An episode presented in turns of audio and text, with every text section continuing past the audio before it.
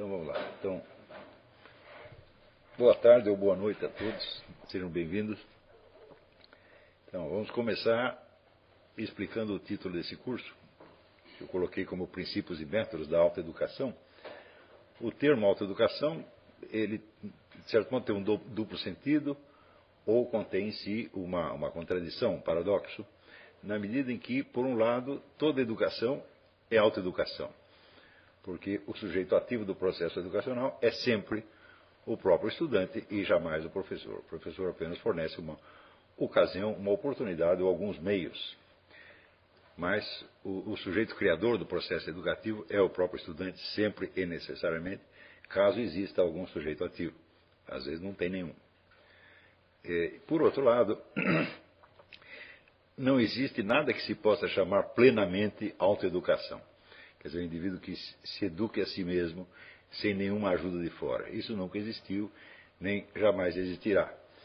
Né? É, mais, mais ainda, mais contraditório ainda seria o termo autodidatismo, que, porque esta, esta raiz grega ela significa propriamente instrução, treinamento ou doutrina, que é uma coisa que jamais o indivíduo pode fornecer para si mesmo. Tá certo? Então, de algum modo, toda a autoeducação está colocada entre esses dois extremos. Né? Por um lado, você estará, quem quer que esteja estudando está se autoeducando, e por outro lado, o autoeducar-se completamente é impossível, você sempre precisará de alguma ajuda é, externa.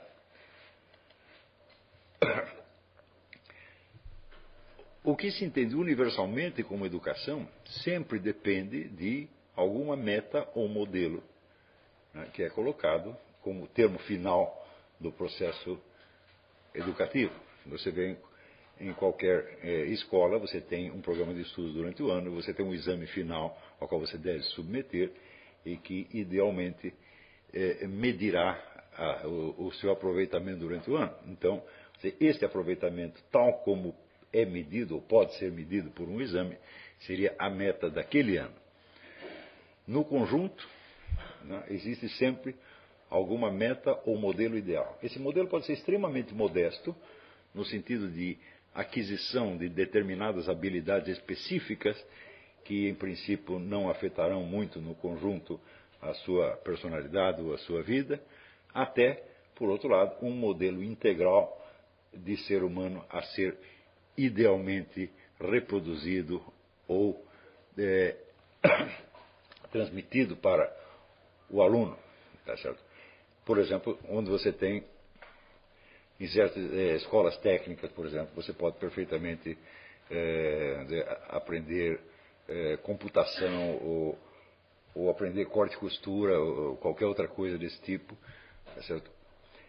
sem que isso seja dizer, a passagem de um modelo de, de conduta. Quer dizer, isso não vai alterar a estrutura da sua da sua inteligência, da sua consciência. Vai apenas introduzir um elemento, tá certo? que pode mexer um pouquinho no conjunto, mas sem alterá-lo profundamente. E, por outro lado, você pode ter algo, por exemplo, como a educação jesuítica, baseada, vamos dizer, em modelos fixos de, de conduta intelectual, moral e social que deveriam, idealmente, ser transmitidos aos, aos alunos, de modo a poder garantir que a, a ordem jesuítica, a Companhia de Jesus, fosse composta inteiramente de pessoas, vamos dizer, com uma certa estrutura, que no essencial coincidissem numa certa estrutura de personalidade. Tá então, não, é possível nem mesmo pensar em nenhum projeto educacional, seja para educar os outros, seja para educar você mesmo, sem você pensar na questão da meta ou modelo, quer dizer, aonde é que nós queremos chegar. Então, não é possível é, fazer um manual de autoeducação, um manual do autodidata que sirva para todas as pessoas. Para isso seria necessário conceber, vamos dizer, um modelo de meta final que fosse adequado para todas as pessoas em todos os ambientes sociais, culturais, etc. Isso é absolutamente impossível. Portanto, nós temos que limitar severamente o nosso, o nosso campo, tá certo? E deixar claro desde o início a questão para quem este curso é dirigido e para quem esses princípios e métodos podem funcionar. e a resposta não é tão difícil assim. Esse curso foi feito para um público muito específico, que é o público dos meus alunos, seja aqueles que frequentam atualmente os cursos do, do Seminário de Filosofia, seja aqueles que os frequentaram ou pretendem voltar a frequentar. Quer dizer, há um, um, público já mais ou menos formado e estabilizado em torno deste, deste trabalho. E uh, os preceitos e métodos que eu vou dar aqui servem para estas pessoas e não para quaisquer estudantes, tá certo? Ora, o que que define, idealmente pelo menos, o aluno do seminário de filosofia? Desde o início eu deixei muito claro que eu não estava, é, que o meu propósito não era simplesmente educar pessoas do modo geral, tá mas educá-las para uma finalidade muito clara, muito definida e muito vinculada à presente situação histórica, social e cultural de um país determinado, que é o Brasil.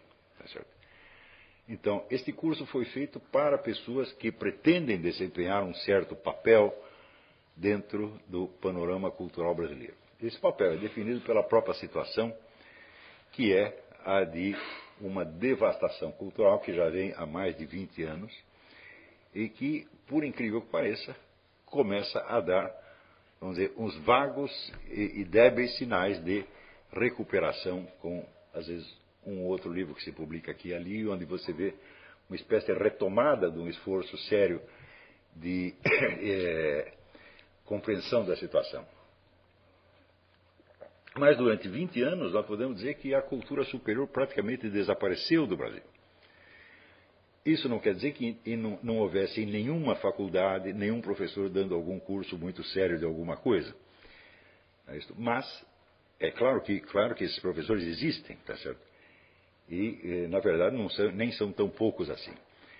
O problema é que o trabalho deles se desenvolve estritamente dentro do quadro pedagógico determinado, tá versando sobre assuntos determinados da sua área profissional e pedagógica, sem ter um alcance cultural mais geral, ou seja, sem poder se incorporar numa espécie de debate cultural nacional, sem entrar, portanto, na história das ideias brasileiras. Né? Então, não apenas porque não chega a um público maior, mas porque não versa sobre assuntos e sobre temas que sejam de importância para a compreensão da situação real na qual estamos vivendo.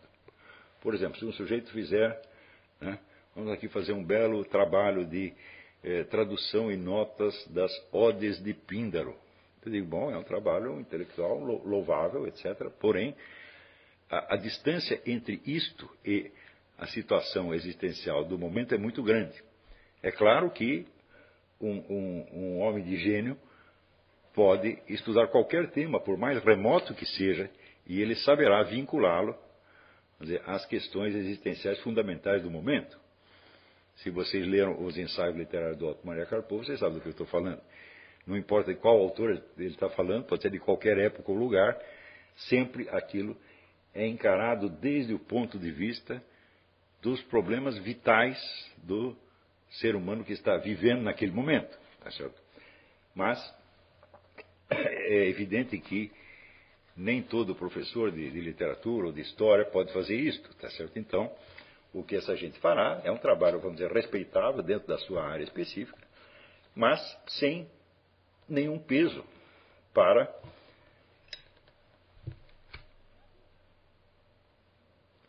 o entendimento dos problemas colocados pela vida mesma neste momento. E é justamente isso que define, vamos dizer, a alta cultura de um país. Quer dizer, são, pro, são criações culturais de alta qualidade e que são uma resposta, de algum modo, às angústias, temores e questões, perguntas existenciais daquele momento. Tá certo? Como é, vamos dizer, as questões fundamentais são de algum modo vivenciadas por todo mundo, ainda que nem todo mundo saiba expressá-las corretamente.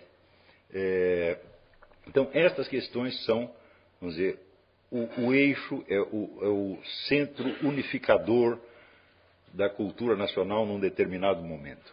Tá certo? Então,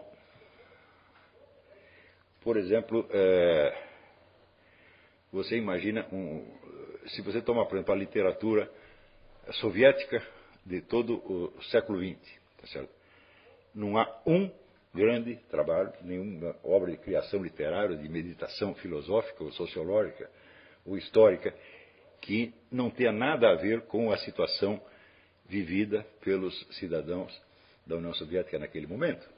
Exemplo, alguma referência, vamos dizer, aos prisioneiros do Gulag, aos 20 milhões de mortos, etc. Tem que ter, não, não, não há como escapar disso. Tá certo? Então, você vê que a preocupação de todos, ser o Solzhenitsyn, é, Zinoviev, é, Bulgakov, uma, uma infinidade de escritores, a preocupação de todos eles era o seguinte, é entender o que, que era a sociedade soviética, o que, que significava viver ali, tá certo? e quais são, vamos dizer, as é, possibilidades que um ser humano tinha dentro daquele ambiente. Não importava qual é o assunto nominal do qual ele estava falando, do qual eles estivessem falando, tá estas questões básicas eram o centro. Claro que para buscar uma resposta a essas angústias do momento, você pode buscar inspiração em fontes remotíssimas. Tá você pode, sei lá, buscar uma resposta no, no, teatro grego, nas obras de Homero, de Shakespeare, ou na literatura chinesa, qualquer, quer dizer, não importa o assunto nominal, importa, vamos, por assim dizer, o ângulo existencial desde o qual você está enfocando a questão. E é nesse sentido que eu digo que a cultura superior desapareceu do Brasil nos últimos, pelo menos 20 anos. Na verdade, 30. Tá certo? Ou seja, não há nenhuma tentativa, mas nem a mais tênue possível, de responder à questão. Dentro da escala da humanidade em geral, o que, que significa ser brasileiro nesse momento? Quer dizer, o que, que é a vida humana no Brasil no momento que estamos vivendo e como medi-la dentro da escala de valores universais. Não houve nem meio, não estou dizendo que as pessoas fracassaram, estou dizendo que elas nem tentaram. Hum? Então, anteontem, conversando com um grupo de alunos em casa, eu dei um exemplo, por exemplo, de é, fenômenos sociais de importância enorme, que passaram simplesmente despercebidos, que não há, uma, não há a menor reação intelectual àquilo, não há a menor tentativa de entender aquilo e de avaliar o que, que aquilo representa né, para o conjunto da população brasileira, ou pelo menos para as pessoas mais sensíveis dentro da população brasileira. Esse tema era o seguinte: é só para dar um exemplo. Então, eu notei que na cidade de São Paulo, a classe mais rica, a classe chamada classe dominante, ela sempre se mostrou incapaz de defender o seu território. Quando, então, primeiro eles desbravam uma certa área, constroem né, seus casarões e vão morando lá, mas a primeira invasão de uma classe mais baixa, eles se retiram e vão para mais longe e mais longe e mais longe e mais longe e mais longe.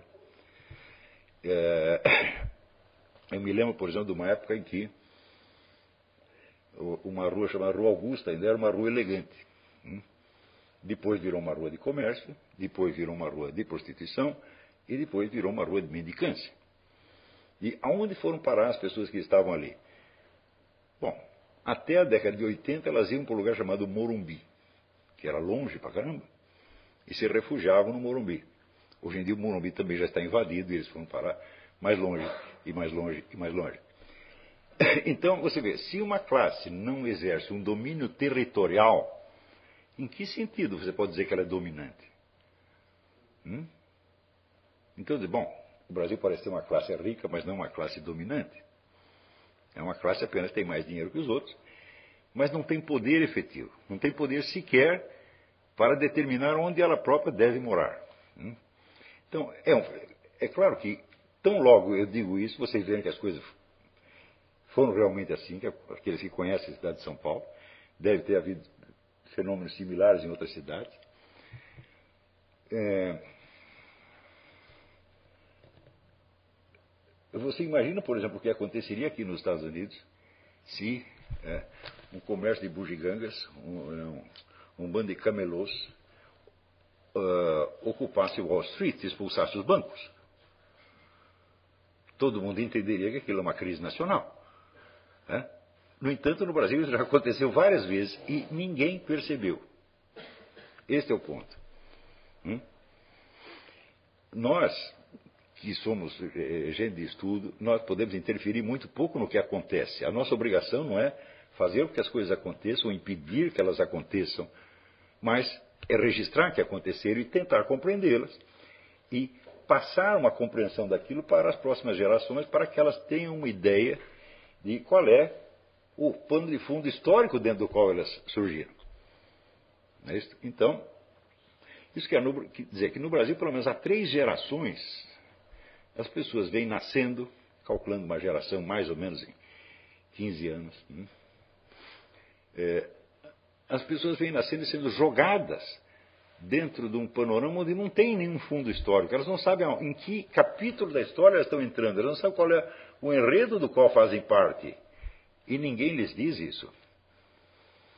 Isso quer dizer que não só esse processo que eu descrevi, mas muitíssimos outros aconteceram como no filme Excalibur, né, quando o mago Merlin se transforma em dragão.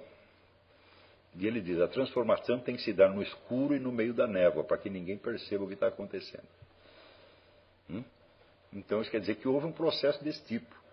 E evidentemente isso tem literalmente um efeito mágico na cabeça das pessoas.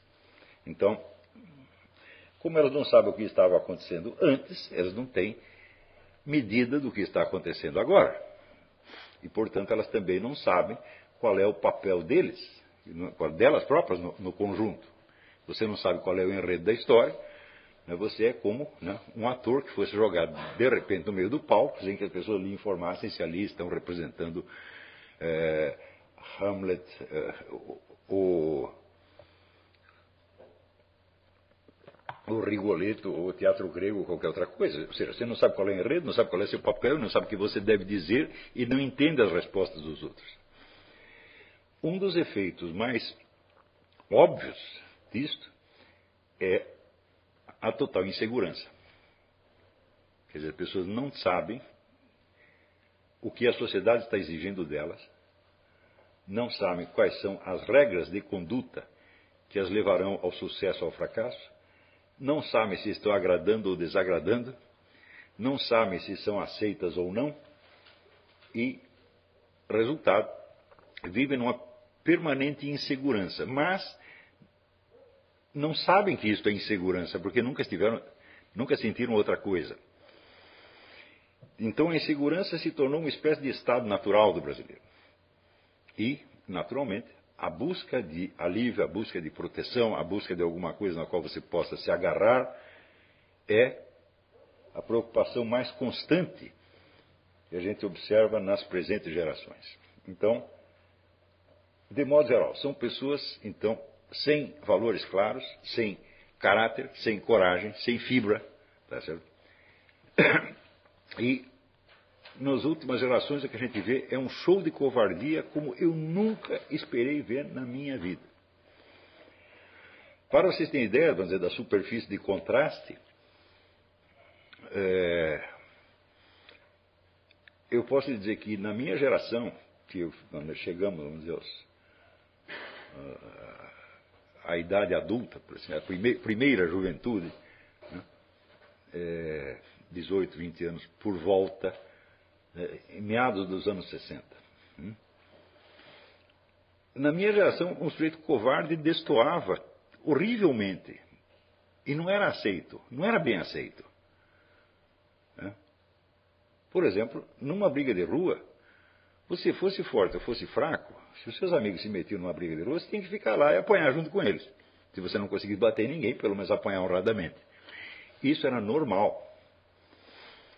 Para aqueles que se envolveram, por exemplo, em militância política, como eu mesmo e como muita gente fez, então a exigência de coragem era muito maior, muito maior.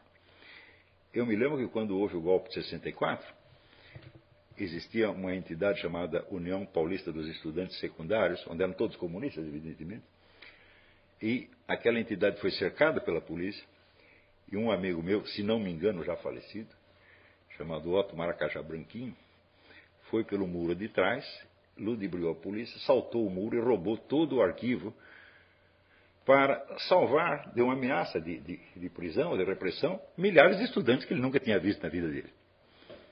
E, e ninguém mandou ele fazer isso. Ele simplesmente percebeu que a coisa ia acontecer, que havia um risco. E foi lá e fez a coisa certa. Hum? Então, quando as pessoas estão inseguras e com medo, a preocupação de fazer a coisa certa nunca aparece na mente delas. A primeira preocupação é assim: como que eu vou né, me preservar? Ora, nós sabemos que se preservar é impossível, que a vida é constituída de riscos o tempo todo. Então, quer dizer, fazer a coisa certa é possível, preservar-se não é possível. Tá? Então, aqueles que resolvem arriscar e fazer a coisa certa, acabam fazendo alguma coisa e adquirem, ao longo da vida, ao longo da, da sucessão dos seus atos, uma história e um senso de identidade. Hum? Então, quando perguntam, Fulano, quem é você? Eu sou o cara que fez isto, mais isto, mais isto, mais isto, mais isto, mais isto, mais isto. A resposta é contar uma história. E essa história é constituída dos seus feitos. E os feitos são aquelas coisas que você fez em resposta à pergunta: qual é a coisa certa a fazer?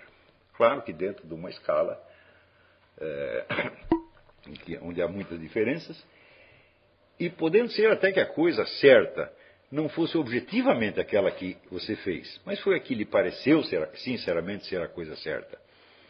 Não é isso? É...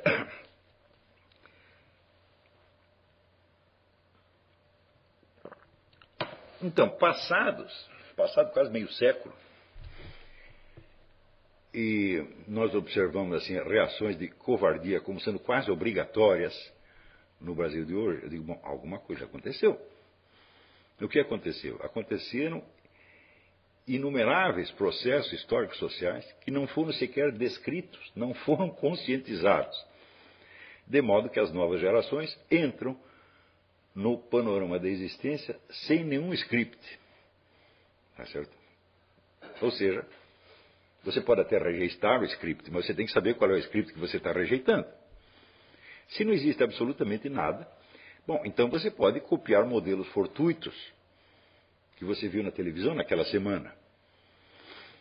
E naquele momento aquilo vai lhe parecer um papel que corresponde à sua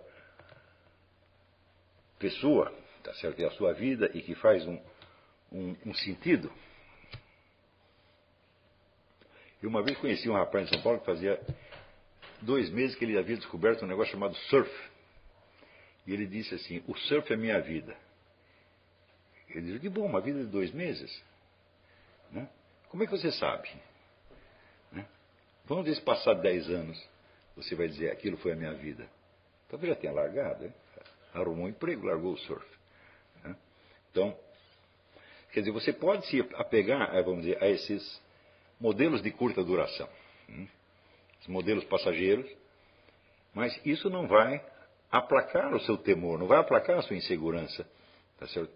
E não vai lhe dar nenhuma sensação de ser alguém. Hum? Quando você sente que você não é ninguém, então o desejo de ser alguém se torna uma coisa é, é, dramática e urgente. Mas Você não sabe quem você quer ser. Você não tem os modelos. Você não tem os scripts. Você não tem um repertório de escolhas. Tá certo? Você só tem mas é uma coleção de pessoas que estão tão incertas quanto você, tá certo? mas que, pelo número delas, você imagina que elas são mais fortes do que você. Você tem uma coletividade. Tá certo? Então, o desejo de ser aprovado por essa coletividade, o desejo de parecer normal, né, se torna uma verdadeira obsessão neurótica. E esta obsessão neurótica é dizer, o objetivo de vida de quase todos os brasileiros da presente geração. Mas acontece o seguinte: aquelas pessoas perante as quais você está tentando parecer que é alguma coisa, em primeiro lugar, não estão interessados em você de maneira alguma. Não é isso? Então você entra naquela dialética do tímido. O tímido entra numa festa E ele age como se todo mundo estivesse prestando atenção nele, quando na verdade ninguém está. E este é precisamente o problema. Hum? Então, se estivessem prestando atenção em você, porque você alguma importância tem para eles, não para você mesmo. É? Mas como ninguém está prestando atenção, você sente um vazio em torno. Hum?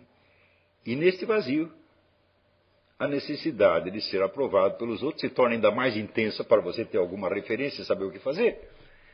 Então, isto aqui é um círculo vicioso, que é como né, você amarrar a salsicha no rabo do cachorro e ele vai ficar correndo atrás da salsicha o resto da vida e não vai alcançar.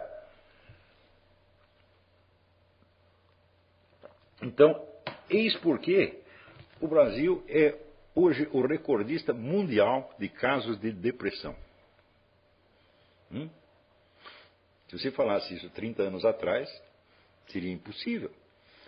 Em épocas em que as pessoas eram muito mais pobres, em épocas até em que havia menos liberdade e havia menos oportunidades de emprego, etc., as pessoas não eram tão infelizes.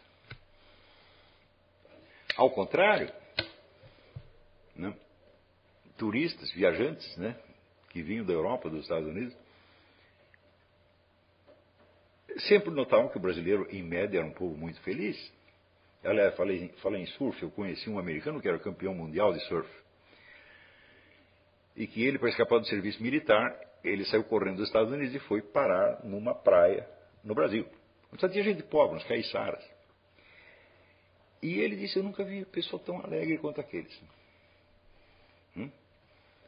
Você não pode mais dizer isso do Brasil de hoje se tornou realmente. O país que era alegre se tornou um campeão mundial de depressão.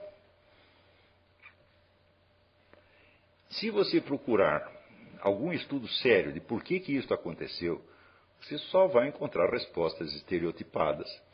Por quê? Porque essas respostas são buscadas por estudiosos que se atêm aos métodos e conceitos da sua ciência em particular. Quando, para você entender uma coisa dessa, você precisa de uma amplitude de informação que vai assim, desde as estatísticas até a compreensão, as mudanças de linguagem, dos estilos de vestir, etc, etc. Ou seja, você precisa de um verdadeiro historiador para contar uma coisa dessa, e não um sociólogo formado na PUC, ou um economista da Fundação Getúlio Vargas. Então, quando aparece alguém tentando diagnosticar qualquer coisa que esteja acontecendo no Brasil, o diagnóstico surpreende pela sua pobreza, pela sua estreiteza mental, e pela sua absoluta incapacidade de explicar o que quer que seja. Às vezes, esta incapacidade é ainda duplicada pela intervenção de preconceitos ideológicos que já determinam de antemão o tipo de causa que o sujeito deve encontrar. Não é isso? Então, aí, vamos dizer, as distorções e as fantasias não têm mais limite. Então, quer dizer, você tem, por um lado, pessoas bem intencionadas, mas sem o aparelhamento intelectual necessário para estudar aquilo que estão estudando, para investigar aqueles fenômenos que estão estudando, e, por outro lado, pessoas que não querem investigar nada, que querem apenas produzir mais, vamos dizer, um, um reforço de imagem do seu partido, da sua facção, né, do seu grupo de referência. Então, isso quer dizer que há duas ou três gerações o Brasil está vivendo no escuro. As pessoas não sabem o que está acontecendo e não entendem. Por exemplo, se você acompanhar o que aconteceu na literatura brasileira, o Brasil é um país que ficou 30 anos sem literatura superior. Isto nunca aconteceu em nenhum país do Ocidente. Por mais pobre que fosse. Hum? Você vê que países que estão vivendo na miséria, atormentados por guerras, por epidemias, etc, etc. Justamente aí a criação literária é uma reação do espírito, né? onde você vê que alguns indivíduos não se deixam submergir na miséria geral e tentam reagir dentro da, daquela pequena escala onde elas têm algum poder. Falei, qual é o meu poder? Bom, meu poder é só de entender o que está acontecendo e eventualmente representá-lo. Se você observar a riqueza da literatura soviética durante o século XX, Ou a riqueza da literatura que vem de tantos países da África. E você compara o que aconteceu no Brasil, é uma coisa de deixar você profundamente envergonhado. Ou seja, não aconteceram coisas tão ruins no Brasil. Muita coisa no Brasil melhorou. Ou, digamos, por mais antipetistas que nós sejamos, nós não podemos deixar de reconhecer que a economia brasileira não vai tão mal. Ou não vai tão mal quanto seria de esperar. Não é isso? É, por exemplo, a questão, vamos dizer, da escolaridade. Né? Quando eu tinha 20 anos né, e fui trabalhar na, na mídia, eu sabia ali que apenas 30% dos brasileiros tinham acesso à instrução. Instrução primária. Né? Hoje em dia você não tem uma criança fora das escolas. Você tem vaga sobrando. Por pior que seja a educação que ali se transmite, você não pode negar que, do ponto de vista quantitativo, ao menos, foi uma melhora extraordinária. Então, isso quer dizer que, do ponto de vista puramente material ou econômico, a coisa não piorou tanto. Também não houve nenhuma epidemia, não houve nenhuma guerra, não houve nenhuma revolução, nenhum morticínio, não houve nada disso. É? Então, por que, que, as pessoas estão assustadas? E por que, que elas não conseguem reagir intelectualmente à situação? Eu digo, bom, elas não conseguem reagir intelectualmente porque elas nunca reagiram intelectualmente e porque a geração anterior também não reagiu intelectualmente. Ou seja, a atividade normal do espírito humano, que é tentar apreender o que está acontecendo e representá-lo de acordo com os instrumentos que você tem, simplesmente cessou. Hum? Então, eu não posso negar que houve uma certa, nisso uma certa interferência de um elemento ideológico.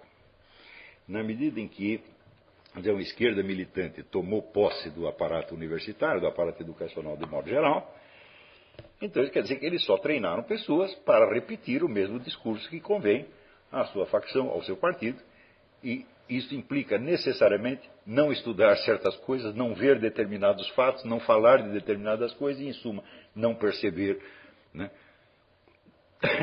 uma série de coisas. Não nego que isso aconteceu, mas digo, mas isso explica?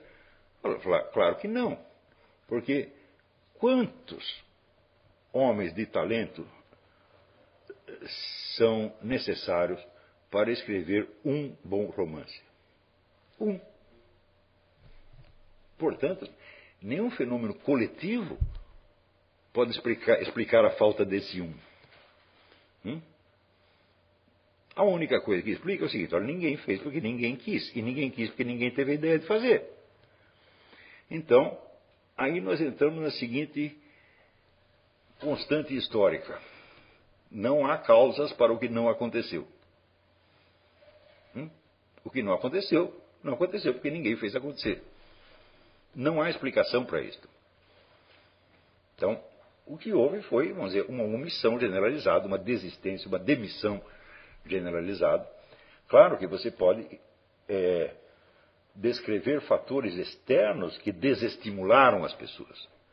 Mas desestimular é uma coisa e Impedir é outra completamente diferente. Ninguém o impediu de fazer. Né? Apenas não havia, aparentemente, nenhuma recompensa externa que estimulasse você a fazer isso. Porém, digo, quando que algum grande romancista, ou artista, ou filósofo precisou de uma recompensa externa para fazer o que ia fazer? Nunca. Hum? Às vezes sim. Hum? Por exemplo, Virgílio escreveu a Eneida porque o governo pagou para escrever. Mas se não pagasse, ele ia escrever do mesmo jeito. Hum? E você vê que, em geral, as grandes obras né, da literatura, do teatro, das ciências e das artes, não receberam prêmios ou estímulos externos. Hum? E justamente a inexistência de estímulos externos era um estímulo a mais para essas pessoas. Né?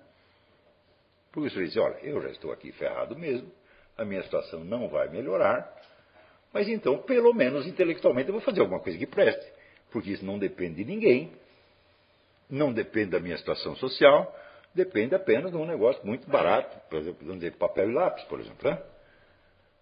Se você é um pintor, bom, precisa um pouco de mais dinheiro para comprar tinta, mas isso aí também não é tanto. Então, são coisas que podem ser feitas com o mínimo de recursos. Vamos supor que você seja um compositor, você tem ideias maravilhosas, e sinfonias e óperas que você vai compor. Eu digo, bom, mas não há estímulo externo, ou seja, ninguém vai encenar a minha ópera, ninguém vai tocar a minha sinfonia. Eu falo, e daí? A sinfonia existe a partir do momento que ela está escrita, não a partir do momento em que alguém a tocou. Hã? Você, bom, todo mundo conhece a história de Beethoven. Beethoven não podia ouvir o que ele mesmo compunha. E que ele parou de compor por causa disso? Fala, não, aí compôs mais ainda. Eu não posso nem ouvir, mas eu posso inventar. Então, isso quer dizer que o estímulo à criação intelectual artística né, não vem de fora. Hum?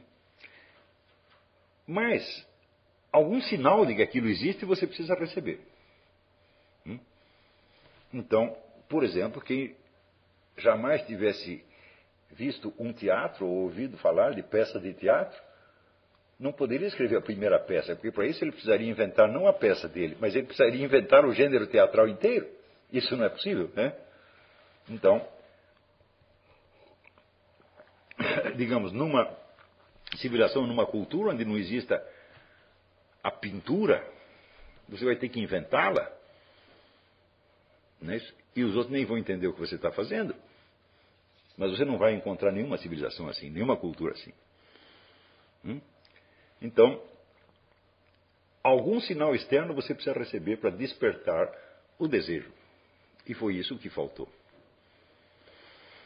Então, isso quer dizer que em todo o ambiente educacional e o ambiente de mídia brasileiro, não houve nenhum estímulo a que ninguém tentasse investigar o que quer que fosse. Por exemplo, a hipótese de que um negócio chamado ciência social exista para entender o que está acontecendo parece não ter passado pela cabeça dos professores de ciências sociais ao longo dos últimos 30 anos. Porque eles estudam tudo, menos o que está acontecendo. A não ser quando aquilo que está acontecendo já vem catalogado em conceitos costumeiros e pode ser descrito por técnicas já usuais e é, costumeiras também. Então, por exemplo, digamos, as taxas de criminalidade. Eu falo, bom, você não precisa inventar nenhuma técnica estatística nova e formidável para você fazer estatísticas de criminalidade, aumento da criminalidade. Então, isto, bom, um sociólogo pode fazer. Mas não irá muito adiante disto. Outra coisa que ele também pode fazer é continuar estudando os mesmos temas que já foram estudados 30 ou 40 anos atrás, mais ou menos dentro das mesmas linhas. Hum? Principalmente se essas linhas tiverem um certo prestígio político ideológico. Por exemplo, é, houve uma época, não sei se ainda é hoje, em que Antônio Gramsci era o autor mais citado em trabalhos universitários brasileiros. Né? E de bom, Antônio Gramsci escreveu muito pouco, são seis, seis volumes apenas. Hum? Qualquer pessoa, vamos dizer, com um, um, treino rudimentar de marxismo entende mais ou menos o que ele está falando. Tá certo? E, pior, você já recebe do exterior uma, uma, bibliografia oceânica a respeito do cara. Então, o que você vai descobrir a respeito de Antônio Gramsci? Nada, você vai falar o que já foi falado. E isso é muito fácil. Então, trabalhos desse tipo existem de monte. Então, uma vez eu me lembro que, isso aí já faz bastante tempo, é, eu fui como jornalista assistir uma reunião da Sociedade Brasileira para o Progresso da Ciência.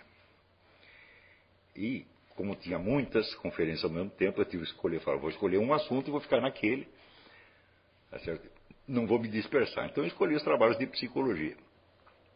Então havia ali 102 comunicações, das quais 91 eram estudos sobre ratinhos que já tinham sido feitos milhares de vezes em universidades americanas e europeias. E o pessoal ia repetir o mesmo estudo, chegava às mesmas conclusões e confirmava que em tais ou quais circunstâncias os ratinhos se comportavam de tal ou qual maneira.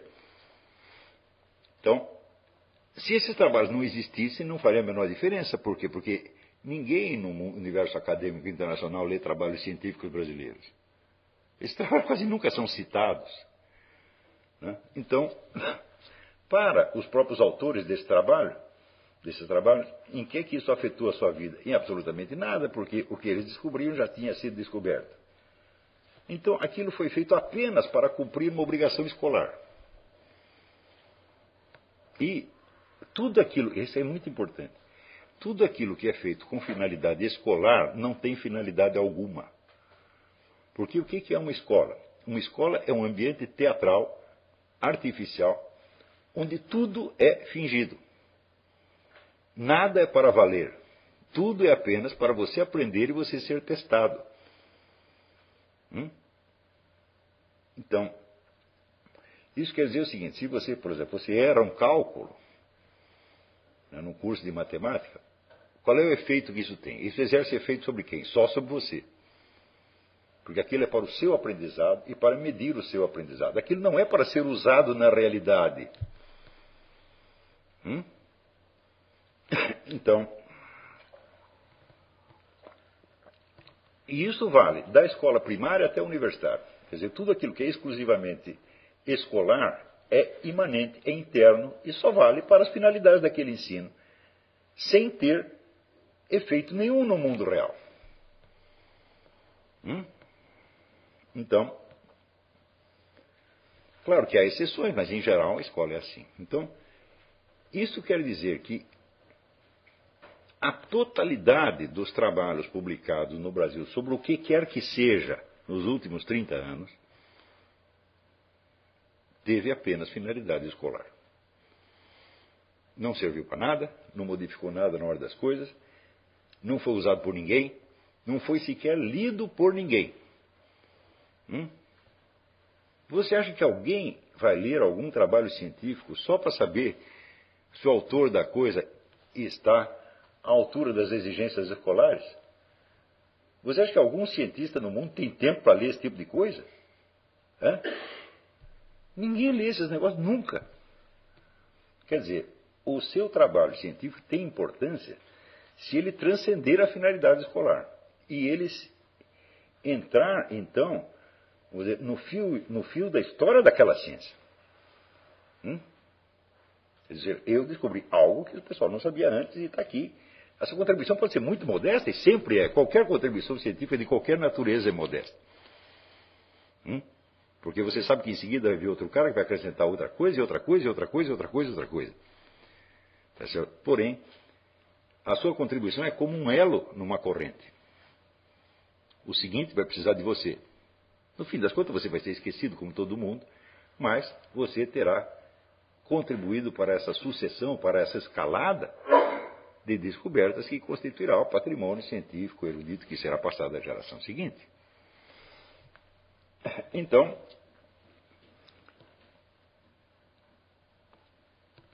se as suas investigações científicas, sociológicas, históricas, etc., efetivamente nada acrescentam, então você não fez nada. Hum? Você só mostrou para sua mãe que você é um bom estudante. E isto é o máximo. Quando as pessoas chegam a fazer isto, nossa senhora, no Brasil já é uma glória, o filho já é considerado um gênio. Hum? Então, isso quer dizer, há 30 anos o pessoal está produzindo apenas trabalhos escolares. Agora, naqueles setores que não constituem propriamente uma atividade escolar, como por exemplo a literatura de ficção ou o teatro, o que aconteceu? Não aconteceu nada. Zero, zero, zero, zero, zero, zero, durante 30 anos. Então,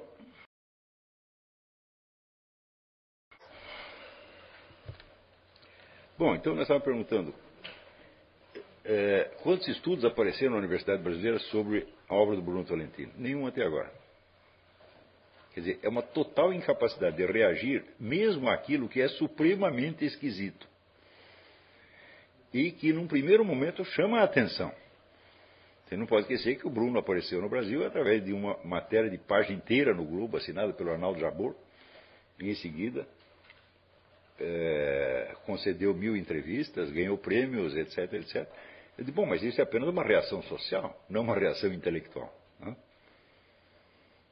Então, só por este fato você vê né, o estado de total letargia mental em que caiu o Brasil. Quer dizer, não se reage nem mesmo a uma obra dessas dimensões. Né? Então, isso tudo, sinceramente, não é normal. Isso não pode acontecer.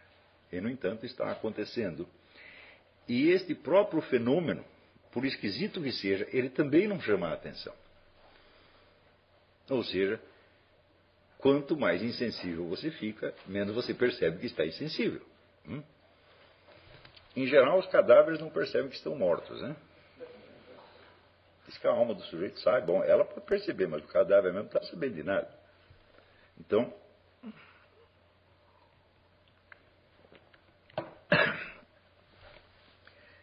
isso tudo eu estou dizendo para explicar para vocês qual o tipo de pessoa a que se dirige este curso. Né?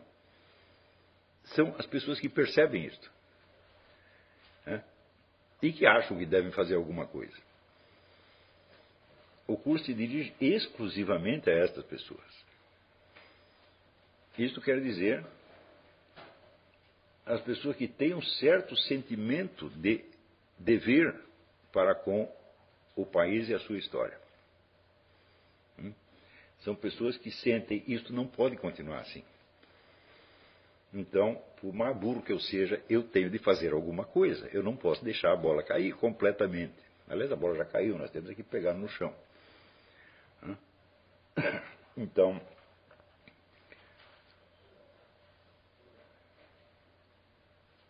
Portanto, o curso se dirige a pessoas que pretendem desempenhar algum papel na vida intelectual. Porém, desempenhar um papel na vida intelectual não é a mesma coisa que você, aspas, ser um intelectual no sentido brasileiro da coisa.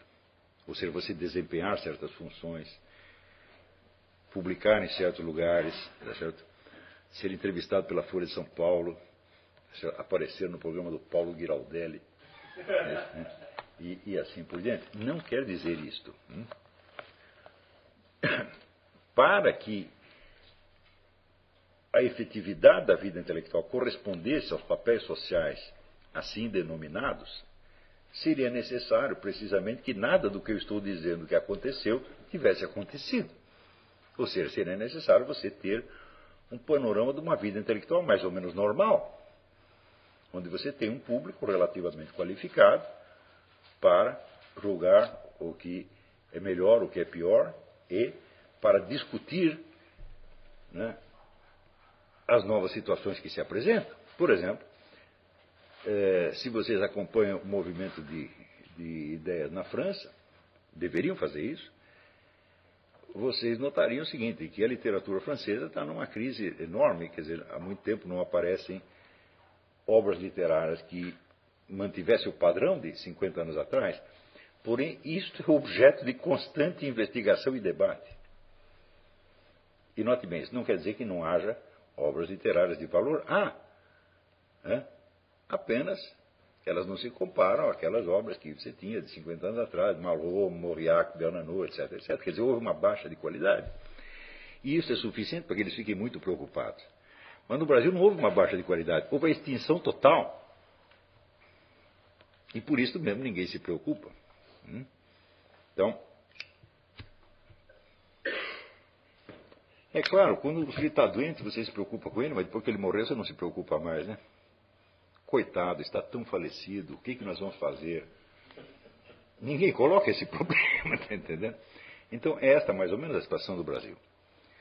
Mas a prova de que não morreu por completo é que vocês estão aqui, vocês têm alguma alguma sensibilidade para, para o problema e querem encontrar um, um caminho para poder fazer alguma coisa. Isso quer dizer que este curso, ele decididamente, ele não se dirige ao mero cidadão privado que é, quer ser apenas um consumidor de cultura. Hum? Ele se dirige a pessoas que pretendem criar e fazer alguma coisa.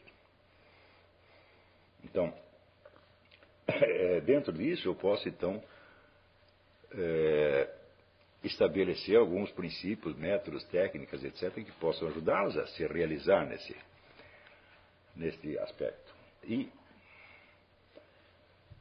para isso, então nós temos que colocar muito claramente o problema vamos dizer, da meta ou do modelo. Como é que você. Bom, quando você é pequeno e você começa a receber a sua, dizer, os rudimentos da sua educação, você já tem modelos que lhe foram dados de graça, que você não escolheu, que são seu pai e sua mãe. Ou, sei lá, sua avó, sua tia, que quer que tenha criado você. Hum? E a primeira coisa que você tem que aprender é fazer as coisas do jeito que eles fazem. Hum? Você não consegue inventar uma outra. Você pode inventar depois que você aprendeu a fazer como eles. Mas isso demora muito tempo. Você veja, por exemplo, a aquisição das primeiras palavras. Quantas vezes seu pai e sua mãe tiveram que repetir papai, mamãe, papai, mamãe, para você aprender a falar essa porcaria dessa palavra? Hum? Foi difícil, né? Então, isso quer dizer, você recebeu o modelo pronto e a primeira coisa que você tem que fazer é simplesmente copiá-lo, e isso não é nada fácil.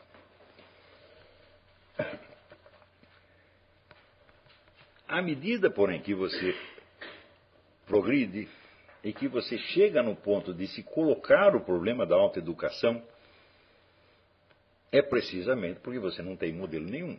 Hum?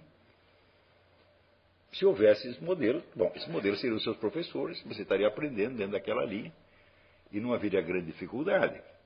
Por exemplo, é interessante vocês lerem o, as recordações, por exemplo, do, do Otto Maria Carpo ou do Stefan Zweig sobre o ambiente universitário de Viena nos anos 10, 20 do, do século XX. Né? Então, ali você tinha tantos modelos, quer dizer, tinha tantos cientistas, filósofos, matemáticos ilustres que mas modelos não faltavam, você tinha vários, você podia compor o seu próprio, misturando um com o outro. Não havia dificuldade, não havia escassez disso, está certo? E isso deveria ser a situação normal. Quando você não tem isso no seu ambiente imediato, bom, você vai ter que procurar através de leitura. Mas aí o problema é que leituras? Hã? Então eu não sei por onde começar. Isso significa o seguinte: estão faltando os modelos. Uma simples lista de livros que você deveria ler, bom, é um modelo, não é um modelo integral, mas é uma parte do modelo. Né? O número de cartas, de e-mails que eu recebo com esta pergunta, que livros eu devo ler, daria para compor vários livros. Hum? E, evidentemente, eu não posso responder a todas essas, seria impossível. Então, mas eu posso dar esse curso aqui, esse curso vai dar algumas sugestões certamente nisso aí. Hum? Isso quer dizer que você vai ter que adquirir os modelos indiretamente. Ou seja, através de leitura. Não vai haver dizer, um corpo de professores que representem para você, que personifiquem para você distintas virtudes intelectuais né, com as quais você possa compor aquilo que você quer ser quando crescer. É então, por exemplo, ver o que é, o, o Carpo teve, por exemplo, um, um modelo é, na área da história da arte, que foi Max Dvorak, é, que elevou assim a história da arte, a, transformou a história da arte em história cultural, por assim dizer. E o Carpo viu aquilo e disse: Ah, é mais ou menos isso aí que eu quero fazer. Tá certo? Mas isso compôs o modelo dele. Não, isso era uma virtude que ele copiou de um sujeito, que personificava aquela virtude, aquela qualidade em escala máxima. Mas, ao mesmo tempo, o Carpo era um sujeito sensível à situação política do momento e, vamos dizer, aos perigos que cercavam o seu país, a Áustria, que estava ameaçada desde dentro por duas revoluções simultâneas, uma revolução nazista e uma revolução comunista. né? e no meio o governo do chanceler Dollfuss tentando é, escapar de uma maneira ou de outra. Não escapou, foi assassinado e os nazistas invadiram o país e, e o próprio Carpo teve que fugir. Mas enquanto ele achava que era possível fazer alguma coisa, é, ele tentou atuar numa área que era totalmente estranha a Max Dvorak, que era o jornalismo político. E escreveu é, dois livros importantes sobre a política austríaca. Um que chama Caminho para Roma e outro A Missão Europeia da Áustria. Mas para isso ele tinha um outro modelo completamente diferente, que era Karl Kraus, que era um eminente jornalista é, austríaco, um jornalista e humorista, uma espécie de é, filósofo esporádico, que era um sujeito que tinha uma capacidade extraordinária de captar as transformações mentais do país através das mudanças de linguagem. Hum? Ele escreveu uma peça inteira que chama Os Últimos Dias da Humanidade, que é todinho composto com coisas que ele leu nos jornais um anúncio, uma notícia, um discurso de um político, etc. Ele vai encadeando aquilo né, e mostrando, através da linguagem que as pessoas estão usando, né, as mudanças do ambiente sociocultural. E o Carpo desenvolveu uma capacidade enorme de fazer isso, uma coisa que ele não poderia ter aprendido com Max Dvorak. Né? E assim, teve também outros modelos, por exemplo, é, se vocês lerem direitinho os ensaios do Otto Maria Carrefour, vocês vão ver que ele é, procede muito através de jogos dialéticos, de, op de, oposições que ele tenta formular e resolver. É, eu digo, com quem ele aprendeu isso? Bom, ele aprendeu com Benedetto Croce, que é outro jeito que ele reconhece como um dos seus mestres. Então, é uma dialética que, ele, que vem de Hegel, mas ele aprendeu Hegel através da, da, da da, da versão Benedetto Croce. Então você vê que o Carpo teve essas três fontes, totalmente diferentes umas das outras, que foram compondo a imagem mental daquilo que ele queria ser e que ele sabia que podia ser. Hum? Na medida em que você reconhece esses modelos e vai, os vai compondo, você vai descobrindo quem você pode ser. E essa é uma das características mais é, importantes ao mesmo tempo inquietantes do processo de autoeducação, que é que a forma da sua consciência, a forma da sua inteligência, você só vai conhecendo na medida em que você a inventa, mas ela nunca sai do jeito que você queria e você acaba sempre descobrindo que era alguma outra coisa. Hum? Então, essa constante é, remodelação dos modelos. Isto é um elemento fundamental da educação, e sobretudo da autoeducação. E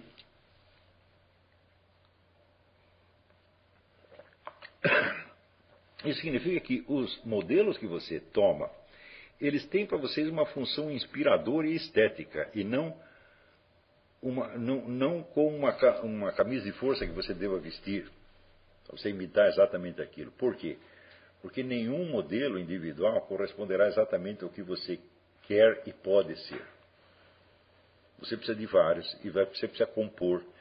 Né? E ao compor, você vai alterar todos eles. Hum? Um teste absolutamente formidável para isto. Né? Quase infalível. Hum? para você saber, bom, onde é que eu vou pegar algum modelo com o qual devo aprender alguma coisa. É quando você lê um livro e você pensar assim, eu adoraria ter eu escrito este livro. Hum? Tem muitos livros que você gosta, mas que você não pensa uma coisa dessa. Por exemplo, eu adoro a Divina Comédia, né, do Dante. Mas eu nunca pensei, ah, gostaria eu de ter escrito isso. Não, eu não gostaria não, eu gostaria de ler. Então Dante escreveu melhor para mim. É isso.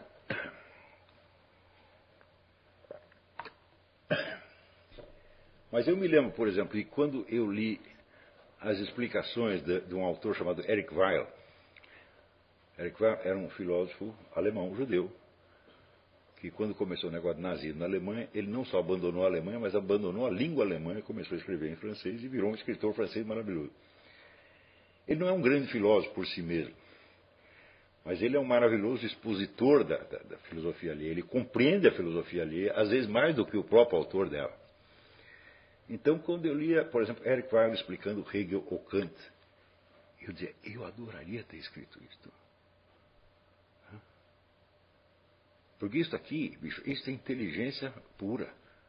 O sujeito realmente entendeu o que ele leu, porra. Né? Ou seja, aquilo não é mais mistério para ele. Né? E, isso quer dizer que ele entendeu a filosofia de Kant ou Hegel, não tal como ela está nos textos, hum? mas como está numa dimensão muito mais profunda da qual os textos apareceram. É? Ou seja, ele mostrou o seguinte: eu saberia criar a filosofia de Kant ou Hegel. Eu só não crio porque eles já criaram. Né? Mas eu sei aonde eles estavam, e o que eles estavam pensando, e o que eles estavam percebendo na hora em que criaram isto. Hum? Outro livro que eu senti também a mesma coisa foi o livro de Paul Friedlander sobre Platão. Hum? Que é uma coisa que só falta você ver o que que Platão, o, o que Platão estava vendo. Hum? Ele vai mostrando as cenas e situações reais da onde as ideias de Platão, em resposta às quais as ideias de Platão foram aparecendo. O que é uma coisa que não, não aparece completamente nos escritos do próprio Platão. Tem que ser, por assim dizer, adivinhado nas entrelinhas. E o Paul Friedlander ia lá e enxergava nas entrelinhas e falava, ah, mas aqui ele está falando de tal coisa que aconteceu tal dia, assim, assim, assim. Não é uma, só uma ideia solta. Houve um acontecimento, houve uma situação a qual ele está respondendo. Então, quando eu li isso, eu falei, eu adoraria escrever esse livro. Hum? Claro que eu não vou escrever, porque o Paul Friedlander já escreveu. E provavelmente eu não teria capacidade de escrever aquilo. Hum? Então, ele dedicou 20 anos da vida dele às obras de Platão. Eu só de pensar em dedicar 20 anos da minha vida a um autor só, eu já fico agoniado.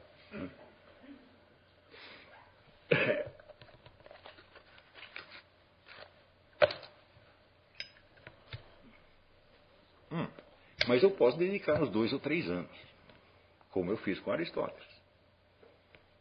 Hum. Eu fiz aquele estudo sobre Aristóteles com a ideia do seguinte: existe um problema e eu vou resolver a porcaria do problema. Hã? Não é o maior dos problemas, não é uma interpretação integral da filosofia de Aristóteles, mas é um problema que existe e que eu até hoje acredito que eu resolvi perfeitamente bem. Por que, que eu sei disso? Porque mais tarde outras pessoas, em outros lugares, trabalhando, vamos dizer, com toda a boa intenção e com, às vezes até com um aparato eh, erudito melhor que o meu, foram chegando às mesmas conclusões. Hum? Então eu posso dizer, bom, eu fiz alguma coisa. e isso quer dizer, quando você tem essa impressão, vamos dizer, ao ler um livro, dizer, eu gostaria de ter escrito esse livro, ou às vezes até eu daria minha vida para ter escrito esse livro ou reagir como Etienne Gilson, o grande erudito tomista, quando leu o livro sobre Santo Tomás de Aquino do Chesterton. Chesterton não era um filósofo de profissão, nunca foi professor de filosofia, era apenas um jornalista. E o Etienne Gilson leu aquele livro e disse: Eu daria um braço para ter escrito esse livro. Hum?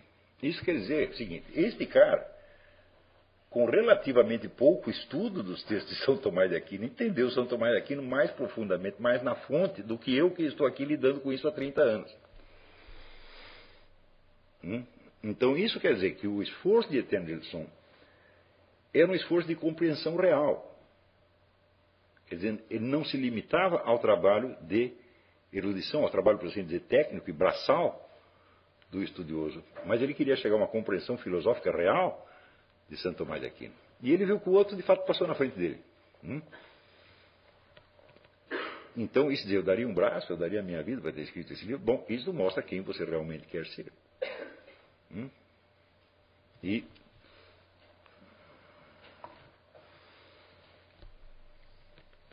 Então você pode começar a partir de hoje a fazer a coleção dos livros que você gostaria de ter escrito.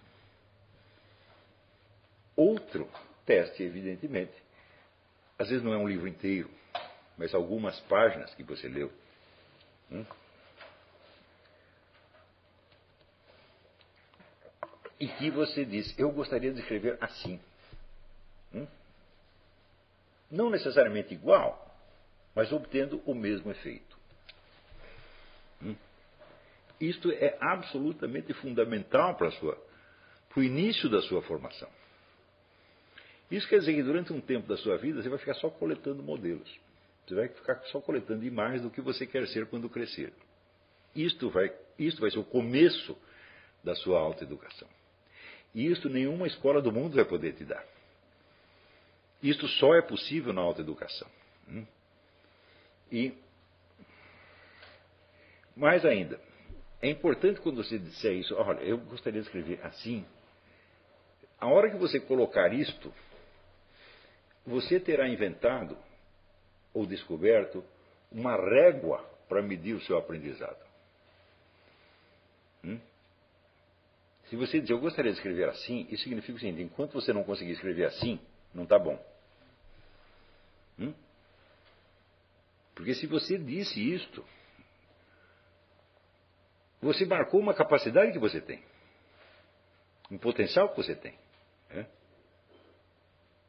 E se é isso que você tem, isso significa o seguinte: você não tem muitos outros. Se você lê um autor e diz, eu gostaria de escrever assim, então significa o seguinte: que escrever assim é uma das poucas coisas que você é realmente capaz de fazer. Está entendendo? É dizer, ah, eu gostaria de escrever assim, mas eu jamais chegaria a escrever assim. Não, é o contrário. Se você diz, eu gostaria de escrever assim, significa o seguinte, jamais você vai conseguir fazer outra coisa. Está entendendo? Então, isso quer dizer que, intelectualmente, e para efeitos, vamos dizer, da sua convivência consigo mesmo e da sua orientação na vida, a modéstia é péssima conselheira. Hum? Então,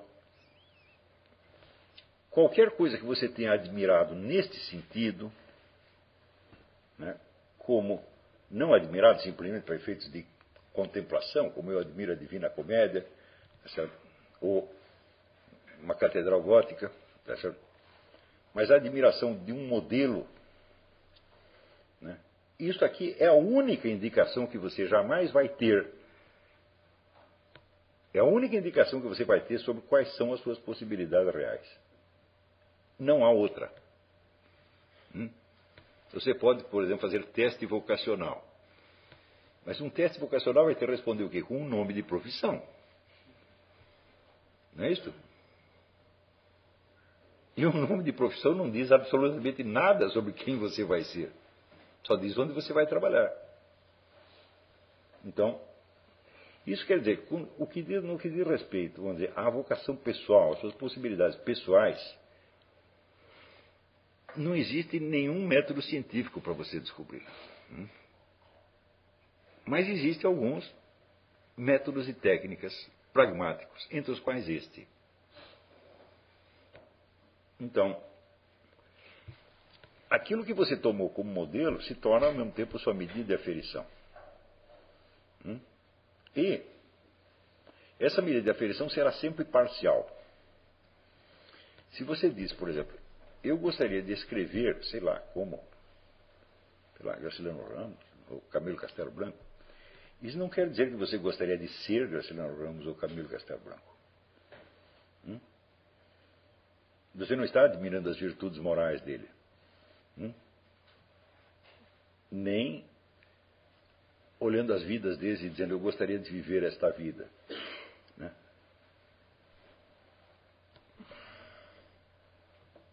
Que de fato foram vidas horríveis, se você pensar bem, tá certo? Então, não se trata um modelo integral de pessoa, mas um modelo de uma qualidade específica que você realmente pode desenvolver. Então, isso quer dizer, você não pode se contentar enquanto você não chegar lá. É bom, pelo menos isto eu devo ser capaz de fazer. Isto resolve o problema? Não. Porque você vai precisar de outras coisas, e outras, e outras, e outras, e outras, para compor, por assim dizer, a sua personalidade intelectual. Hum?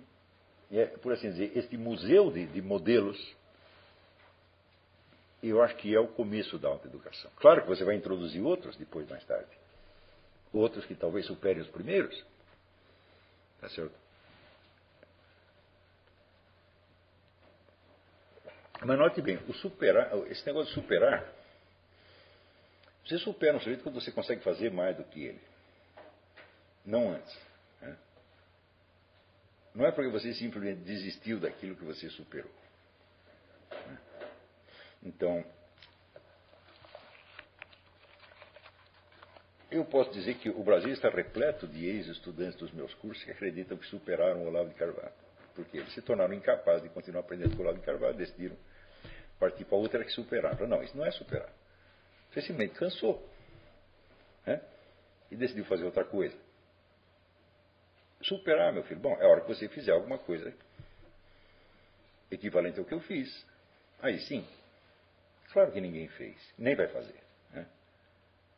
Porque quando você pega uma linha de aprendizado, você tem que percorrê-la até o fim.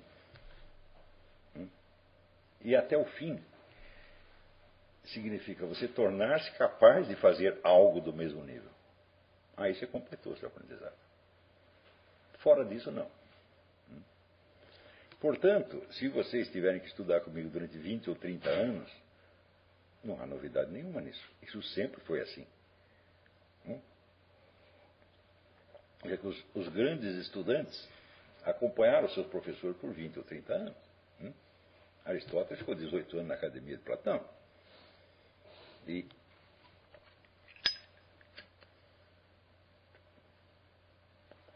você acompanhar, por exemplo, é interessante você estudar a história de uma escola filosófica. Hum? E você vê que aquilo é um aprendizado uma contínua autocorreção que se prolonga realmente por 20, 30 ou 40 anos. Isso é, vamos dizer, o normal, por assim dizer. Então, isso quer dizer que o que eu estou falando aqui não tem nada a ver com o mero estudo universitário. Claro que isso pode ser feito dentro do quadro universitário, mas não, vamos dizer, no simples curso regular. Pode ser, é um instituto de pesquisa que funciona anexo à universidade, que você continua trabalhando ali com o mesmo cara, aprendendo com ele durante 20, 30 anos. Isso aí é inteiramente normal. Então, mesmo porque, é, se você estuda comigo há cinco ou seis anos, bom, você tem certeza que eu já disse tudo que eu tinha para dizer para você? Hum? Sempre tem algum truque que a gente não ensinou ainda. É e pode ser que eu também tenha aprendido alguma coisa nesse ínter, né? Então, por exemplo, nas escolas de artes marciais não existe a menor dúvida quanto a esse ponto. Hum? Quer dizer, você simplesmente decidiu largar aquela escola, quer dizer que você superou o professor. Não, evidentemente. Hum? O objetivo é que você supere realmente. É? Este é o objetivo. A gente ensina as pessoas para que elas façam algo melhor do que nós fizemos, meu Deus do céu. É? Se é para fazer a mesma coisa, bom, não precisa fazer porque eu já fiz. Se é para fazer pior, é melhor não fazer nada. Tá então, o objetivo é produzir pessoas capazes de fazer algo melhor do que eu fiz. É claro que é um objetivo idealístico e que pode levar muito tempo.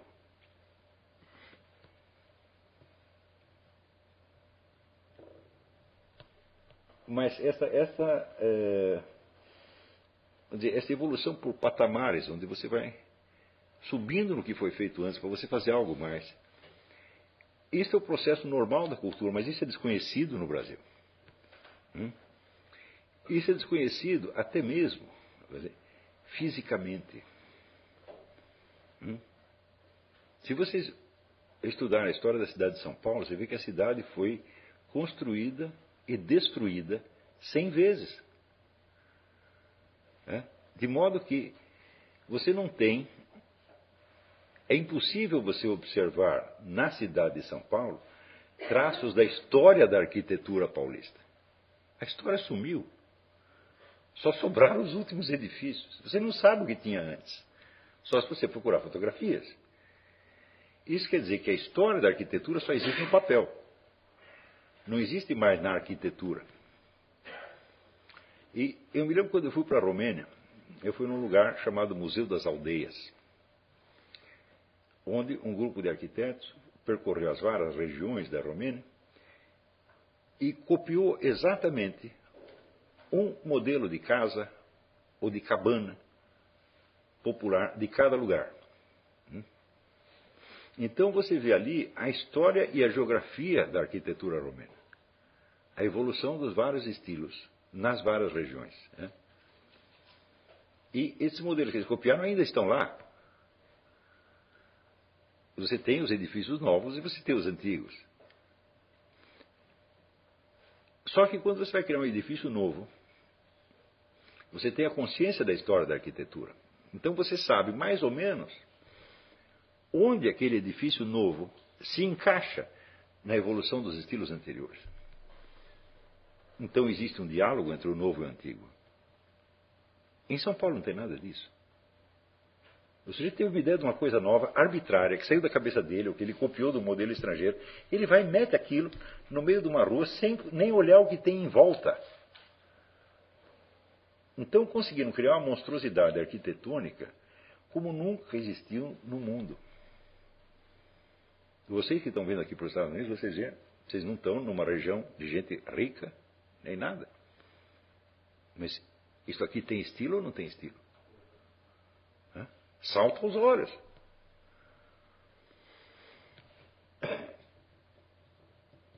Então,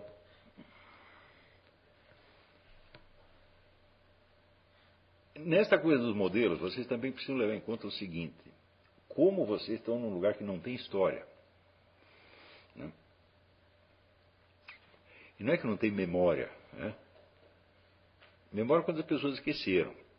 Mas, se você não tem sequer a presença física dos sinais do passado, não é que não tem memória, não tem como ter memória. Então, eu até me lembro quando eu mudei para o Rio de Janeiro, nos anos 80, fim dos anos. Não. Foi uma emoção tremenda, porque ali ainda você tinha sinais da história. Então, quando eu lembro estava passando ali na praia, Copacabana, e tinha um, um marco, aqui morreu Siqueira Campos. E eu tinha acabado de ler o romance do Josué Montello, A Coroa de Areia, que é a história das revoluções brasileiras. Hum? Então eu falei, epa, o negócio aconteceu mesmo, foi aqui. Eu estou nesse lugar. Em São Paulo você não pode ter essa experiência. Hum? E em outras cidades do Brasil também não. Então não é só uma questão de feiura, mas é uma questão da ausência de qualquer forma identificável. E isto é a pior circunstância que você pode ter quando você pretende se educar. Porque você não tem uma base física da onde você construiu o seu mundo imaginário, o seu mundo intelectual, etc, etc. Então quer dizer que você vai ter que construir tudo por imaginação. Então, por exemplo, a história brasileira.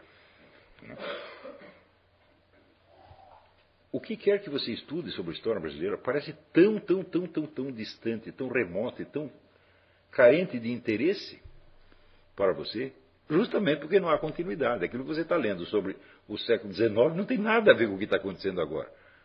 Ou parece não ter nada porque os marcos da continuidade desapareceram. Hum?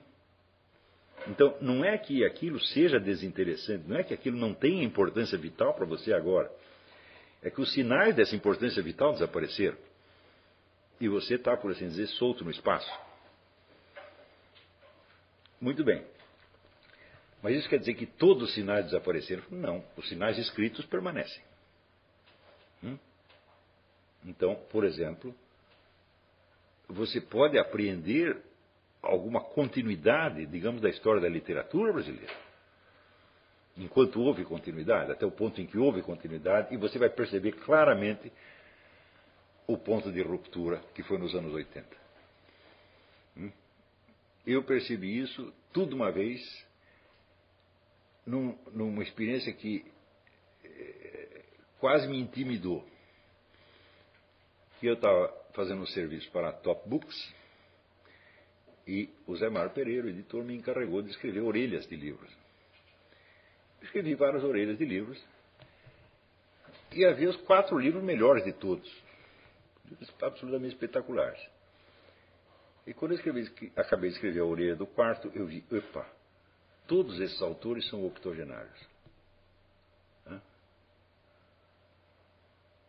O que, que aconteceu. Você não encontra nada deste nível escrito por um sujeito de 60 ou de 40. Então ali que eu falei, então acabou, porque esses caras vão todos morrer.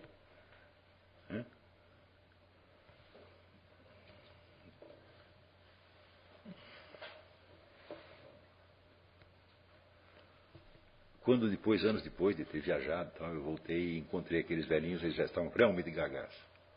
Daí não dá para fazer mais nada. E alguns tinham morrido. E da geração seguinte não veio nada, nada, nada, nada, nada. Então, bom, eu não posso dizer que eu não vi esse desenvolvimento histórico, eu vi, mas eu também vi que ele parou num certo momento. E essa experiência foi uma das que me induziram a pensar a seguinte coisa para que o fio da meada não se perca completamente, é preciso que alguém faça a ponte entre uma geração e outra. Hum? E só tem um negro capaz de fazer isso, que sou eu. Porque ao mesmo tempo eu me lembro de tudo. Hum? E eu sou capaz de falar com a geração mais nova. Eu entendo a linguagem de uns e a linguagem, mais ou menos a linguagem dos outros. Então dá para eu fazer isto. Foi em vista disso que eu criei o estilo no qual eu escrevi o Imbecil Coletivo, por exemplo. Hum? Que é um estilo onde certos requintes de erudição se misturam dizer, às piadas mais bregas e grosseiras que você pode imaginar. Hum? E tem um aqui um americano que leu isso e falou, mas esse negócio é barroco, ele mistura tudo. Eu digo, sim, eu fiz isso de propósito. Hum?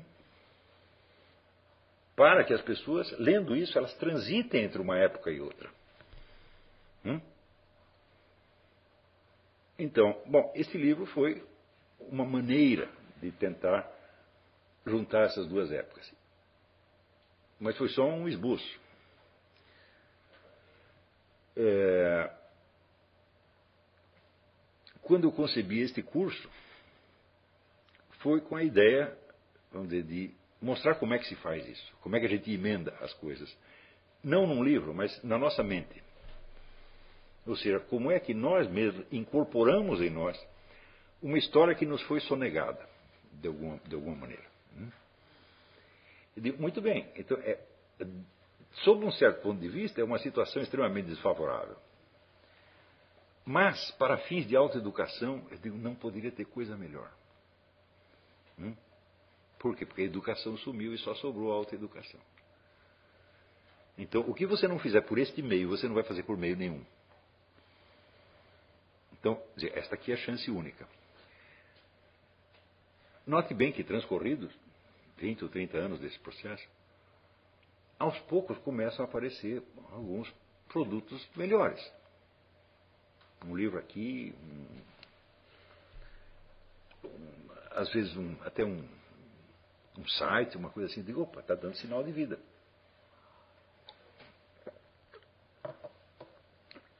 Mas nenhum desses em nenhum desses você deixa de observar alguma influência deste curso ou dos meus livros. Hum? Que se não tivesse isso, simplesmente não teria continuidade. Tudo que eu escrevi ali no Imbecil Coletivo, por exemplo, foi para documentar uma coisa que estava acontecendo. Hum? Que já é de uma outra época, dos anos 80. Tá certo? e hoje a situação é imensamente mais degradante do que, do que na época. Mas esse livro, de algum modo, ele faz a ponte entre um Brasil que tinha uma vida cultural normal até os anos 60, 70, né? e o desastre total que nós observamos hoje em dia.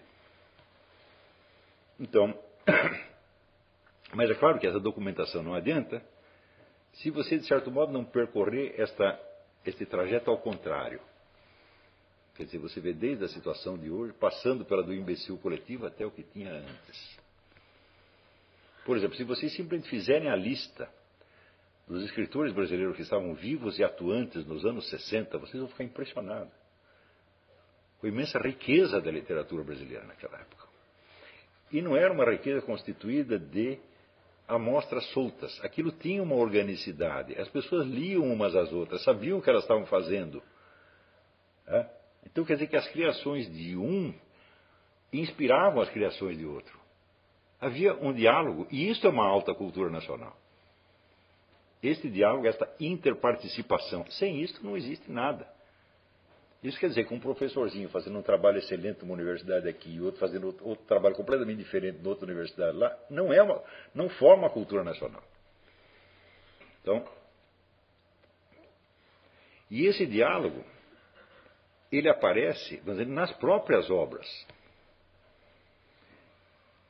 Nos anos subsequentes, quando desapareceu a alta cultura nacional, surge em substituição a ela um diálogo de mídia? É uma época em que ser um intelectual é escrever na Folha de São Paulo. Né? E participar do debate interno das esquerdas nacionais. Então, isso aí já é a caricatura do verdadeiro diálogo. Antigamente o diálogo não se travava em, em mídia. As próprias obras refletiam esse, eh, essa interpenetração.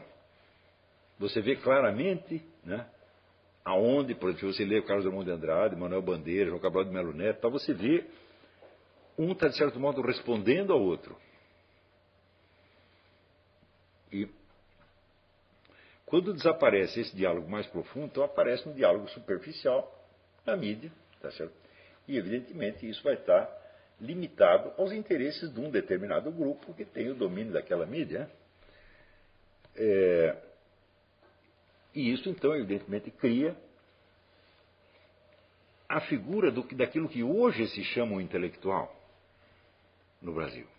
Por exemplo, uh, este encontro que teve na USP a respeito da, da direita, né? cinco caras de esquerda discutindo uma, o ressurgimento da direita. Né? Então, o ressurgimento da direita quer dizer meia dúzia de blogs. Né?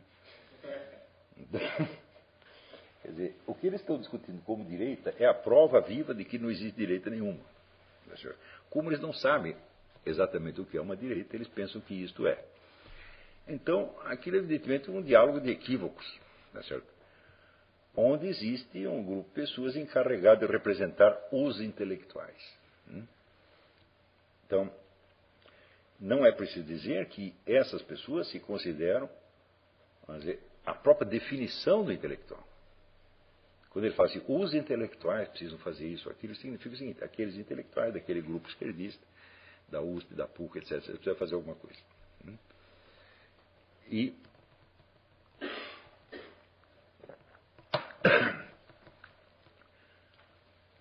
a ideia, por exemplo, de que para você fazer um estudo sobre a direita seria preciso um diálogo com os intelectuais da direita, essa ideia nem lhes ocorre porque eles não acreditam que existem intelectuais na direita, porque eles são os intelectuais, eles são a classe intelectual por autodefinição.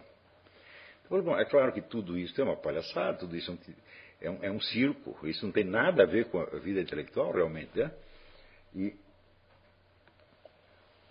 o, o, simples fato, vamos dizer, do, do o simples predomínio ostensivo da, da seleção ideológica, é, sem nenhum atenuante, já prova que acabou a alta cultura, sem sombra de dúvida. Então, se você perguntar, por exemplo, ah, quando que aconteceu de é, na França, ou na Inglaterra, ou nos Estados Unidos, um filósofo não encontrar editor porque ele é de direita. Isso nunca aconteceu e nunca vai acontecer. Mas no Brasil acontece. Quer dizer, você publicar um autor de direita é considerado ofensivo. É? E em nenhum país civilizado se pensa assim. Mas no Brasil, quer dizer que o interesse partidário, não é nem ideológico, partidário, mais grosseiro e mais imediato, ele virou o critério da vida intelectual. Então, isso é mais uma prova de que acabou. Então, esse processo de absorção, de encontro, de, de procura e de absorção do, dos modelos, ele imita, de algum modo, a própria dialética interna da formação da consciência mesmo. Então, isso que você chama de eu, Hum? Bom, desde que você nasce, certamente. Você é uma pessoa dotada da capacidade de falar em seu próprio nome. E esta capacidade nós chamamos de eu. O que, que é eu? É a minha história tal como vista pela minha própria lente. Tá certo? Isso quer dizer que você nasce com um eu meramente potencial. Esse eu está lá, mas ele não tem nenhuma história para contar, então, por outro lado, ele também não existe. Ele existe, mas não existe. Hum? E você vai torná-lo existente aos poucos, ao longo de tentativas de ser você mesmo e de marcar sua presença de algum modo. Porém, essas tentativas, evidentemente, por um lado, elas são parciais, muito limitadas, e sempre vai sobrar algo que as suas ações e as suas palavras não expressam, que não dão conta. Então, é aquela dimensão íntima e secreta do eu, aquele eu que ninguém conhece, só você conhece. É só a partir desse momento que você tem realmente um eu. Hum? Ou seja, que você tem uma história indizível, uma história que não dá para você contar. Não porque você esteja escondendo, mas porque o seu conjunto de experiências interiores, as suas memórias, os seus sentimentos, etc., etc., formam, vamos dizer, uma constelação demasiado complicada para que a sua linguagem dê conta disso aí. Hum? Então, é curioso, porque o eu se forma nas tentativas de se exteriorizar. Mas ele se constitui, sobretudo, daquilo que não dá para exteriorizar, daquilo que você falhou em exteriorizar. Hum? De que constitui, então, o seu mundo.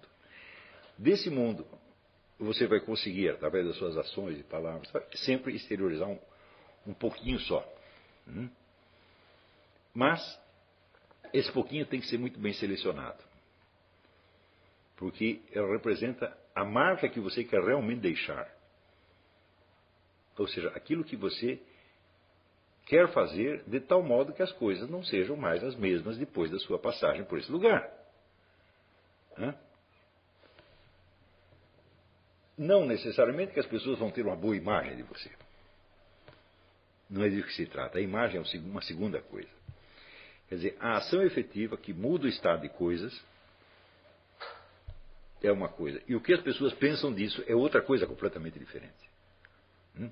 Você pode até cuidar da sua imagem se quiser, mas antes de cuidar da imagem, bom, tem que ser imagem de alguma coisa e você tem que fazer essa coisa. Tá certo? E o fazer essa coisa é que é importante. Me parece que essa perspectiva, que é tão básica para a história, a formação psicológica dos indivíduos, e que me parece que isso se perdeu na sociedade brasileira. Né?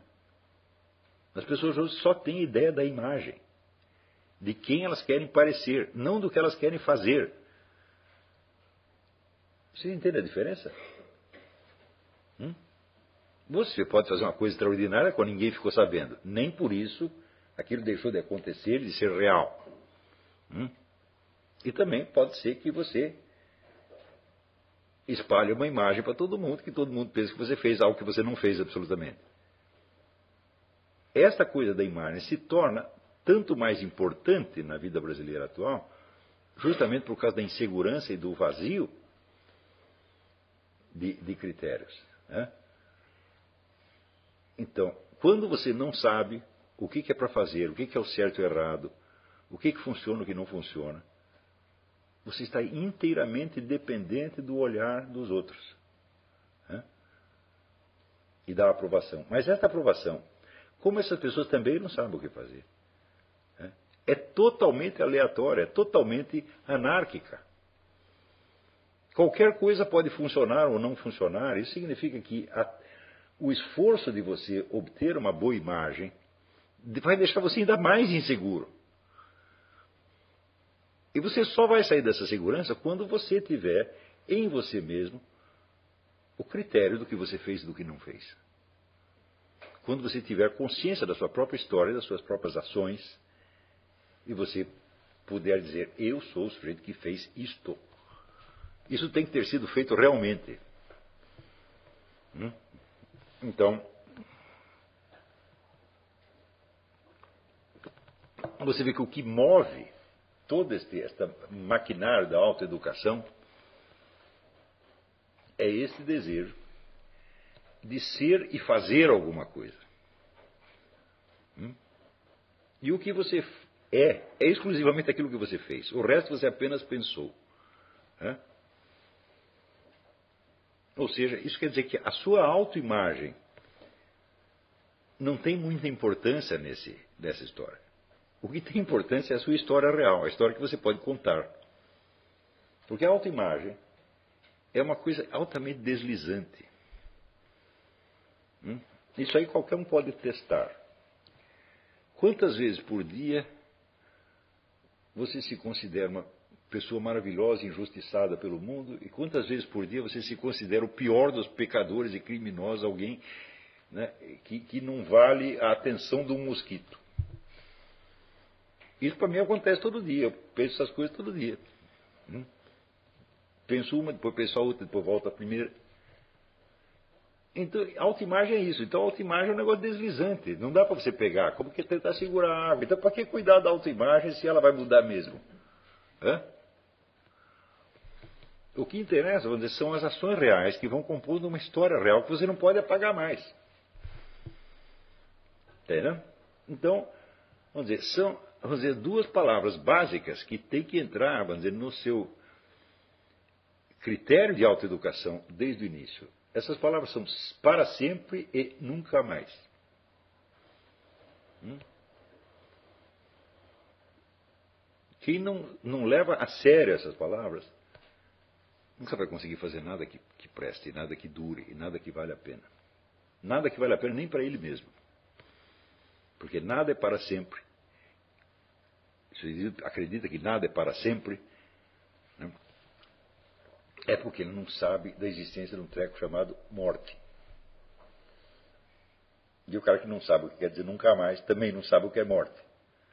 Né? Você perceber que certas coisas são irreversíveis, ou seja, que nada do que fizer, você fizer vai consertar aquilo. É uma coisa básica, mas essa é uma impressão da qual todo mundo foge. É? Digo, muito bem. Tem coisas más que não podem ser consertadas. Mas também tem coisas boas que foram feitas e não serão desfeitas. Não é isso? Veja, aquilo que foi feito pode ser esquecido, mas não pode ser desfeito. Isso é básico, é? Para você pegar a distinção entre o que é a, dimensão de realidade e o que é a dimensão do mero imaginário, note isto. Houve coisas que aconteceram e foram esquecidas. Hum? Mas elas foram desfeitas, foram feitas ao contrário, voltaram ao nada.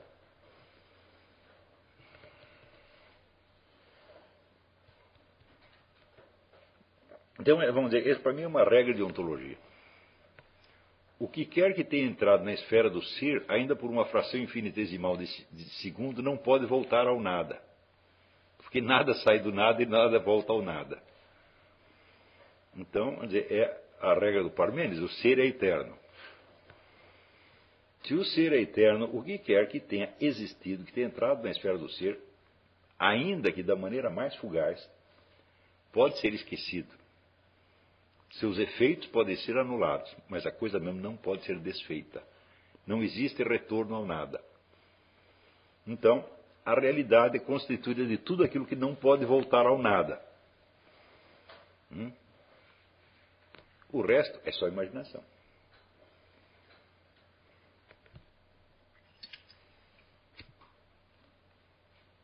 Se as coisas serão lembradas ou não, isso é realmente secundário. Porque, por exemplo, você suponha que é, eu nunca tivesse descoberto a obra do Mário Ferreira dos Santos. Hum? Eu tenho, vamos dizer, uma verdadeira loucura por esse negócio de cavar, encontrar tesouros escondidos. Eu adoro isso. Hum? Então, no meio do mundo de lixo, encontrar alguma coisa maravilhosa. Isso aconteceu muitas vezes na minha vida. Hum? Então, ninguém encontrou a obra do Mário Ferreira Santos porque ninguém estava procurando, mas eu estava. O que eu li de livros ruins de filosofia brasileira, vocês não imaginam. Tudo quanto é porcaria. Né? Eu li muitos livros do Feiberto, eu li muitos livros do Leonardo Boff. Né? Eu li um bocado de Paulo Freire. Eu li tudo que tinha. O Padre dos Anjos, meu mestre, ele organizou no Rio de Janeiro uma das melhores bibliotecas filosóficas que já existiram no Brasil. E dentro dela havia uma seção de filosofia brasileira que tinha tudo que se havia publicado de filosofia no Brasil desde o século XVIII. Eu não li tudo, mas eu li muito daquilo. Então, quando achava alguma coisa boa, né, eu fazia questão de mostrar para todo mundo. E foi numa dessas que eu falei do Mário Ferreira dos Santos.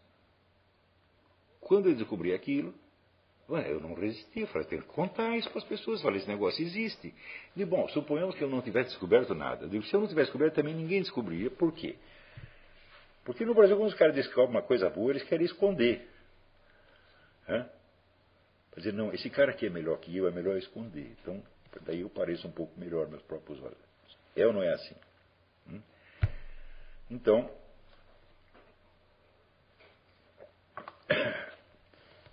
se eu não tivesse descoberto Mário Ferreira dos Santos, até hoje ninguém soubesse da existência dele, né, nem por isso esta obra deixaria de ter existido e continuar existindo. Mesmo que todas as cópias desaparecessem. Aquilo foi feito, aquilo aconteceu realmente na esfera, aconteceu na esfera da realidade. Hum? E o que é a realidade? A realidade é a memória de Deus. Não é a sua memória. A sua memória passa. A de Deus não passa. Então aquilo está, na, está gravado na eternidade. Nada pode apagar. É? O que pode ser apagado é a memória humana apenas. Agora, assim como a memória, se a memória humana é falha, as falhas da memória humana são ainda mais falhas. Isso quer dizer que se todo mundo esquecer uma coisa, não é nenhuma garantia de que ninguém vai lembrar daquilo amanhã ou depois. Hum? É muito difícil você enterrar alguma coisa de uma vez para sempre. Sempre pode aparecer um sujeito curioso que vai lá e descobre aquilo de novo. Então isso quer dizer que aquilo que está na memória, coletiva ou individual, não tem importância. E só importa o que está na realidade. Hum? E a realidade é aquilo que não pode ser desfeito. A realidade é o fato. O que é fato? Factum, aquilo que foi feito. Né? Então, a única maneira possível de você construir uma vida intelectual decente, que vale a pena, é você fazer com que ela se constitua de fatos, de coisas que foram realmente feitas. Não de coisas que você pensou. Né? não de coisas que você quis fazer. Não é? Então, eu decidi, entre outras coisas, começar a dar esses cursos, porque eu vi que eu estava pensando muitas coisas e estava tendo muitas ideias que eu jamais na minha vida conseguiria escrever. Que eu precisaria escrever 50 páginas por dia para registrar aquilo. Então já não dá para escrever, então eu vou falar e gravar. Graças a Deus tem esses meios de gravar hoje, então isso aí foi feito e também não pode ser apagado mais. Hum? Mesmo que as cópias desapareçam, eu digo, bom, já foi feito. Está compreendendo? Mas as cópias não desaparecem. Hum? Então, fazer uma vida intelectual constituída de atos, que depois você possa contar para você mesmo. E quando você perguntar quem sou eu, em vez de você ficar tentando resolver um problema de autoimagem, saber se você é um grande cara, tá ou se você é, é, é um ser desprezível, você não é nem uma coisa nem outra. Você é o cara que fez isso, mais isso, mais isso, mais isso. Isto é a sua história. Hum? Claro que também existe uma história dos pensamentos. Uma história puramente interior. Mas essa é uma coisa mais sutil que pode deixar ficar para mais tarde. Só quando você souber a história dos seus feitos e tiver muito seguro dela, aí você pode refazer a história dos seus pensamentos, como Santo Agostinho fez nas Confissões, hum? onde ele conta até o que ele pensava no bercinho. Mas não tente fazer isso antes de você ter a segurança de uma história composta de fatos e obras, ações, coisas que foram feitas. Né? E essas coisas que foram feitas, elas têm que atender o critério de, de exigência colocado pelos seus modelos. O modelo significa, eu tenho que fazer no mínimo isto. Está entendendo? Então,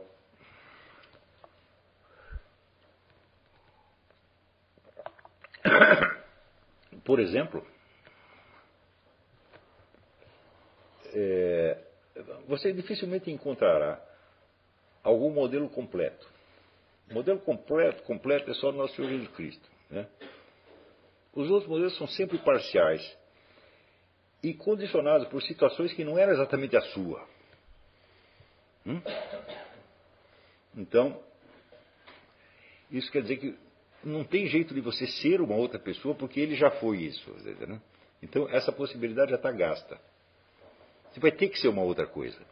Hum?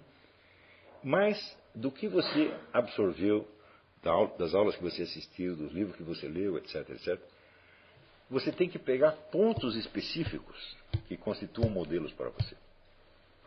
Hum? Então, esses modelos não são o que você conheceu de melhor. Hum? Tem coisas melhores que você simplesmente não quer fazer. Não é isso? Então, quando você vê um objeto bem feito, uma obra de arte, uma coisa assim, aquilo pode ser o melhor do gênero, mas não necessariamente o que você quer fazer. Hum? Então, tem essa dupla modalidade de participação. Você vai participar como, vamos dizer, um consumidor ou como um produtor. Essa distinção ela tem que ficar muito clara. Então, são aos pontos que você deseja imitar. E há aqueles que você simplesmente admira, sabendo que você não pode, não quer e não deve imitar. Está entendendo? Então, essa constelação de modelos é o começo da autoeducação. Então, ah, mas o problema é o seguinte: para eu ter a constelação de modelos, eu preciso ler alguma coisa, preciso ter informação. Então, que informação que eu devo obter para isso? Não é isso? Então, parece um círculo vicioso. Quer dizer, você para progredir, você precisa de um modelo. Para estudar, você precisa de um modelo, mas para o modelo você precisa estudar, e assim por diante. Então, entramos no dilema do Tostines, né? É? Então,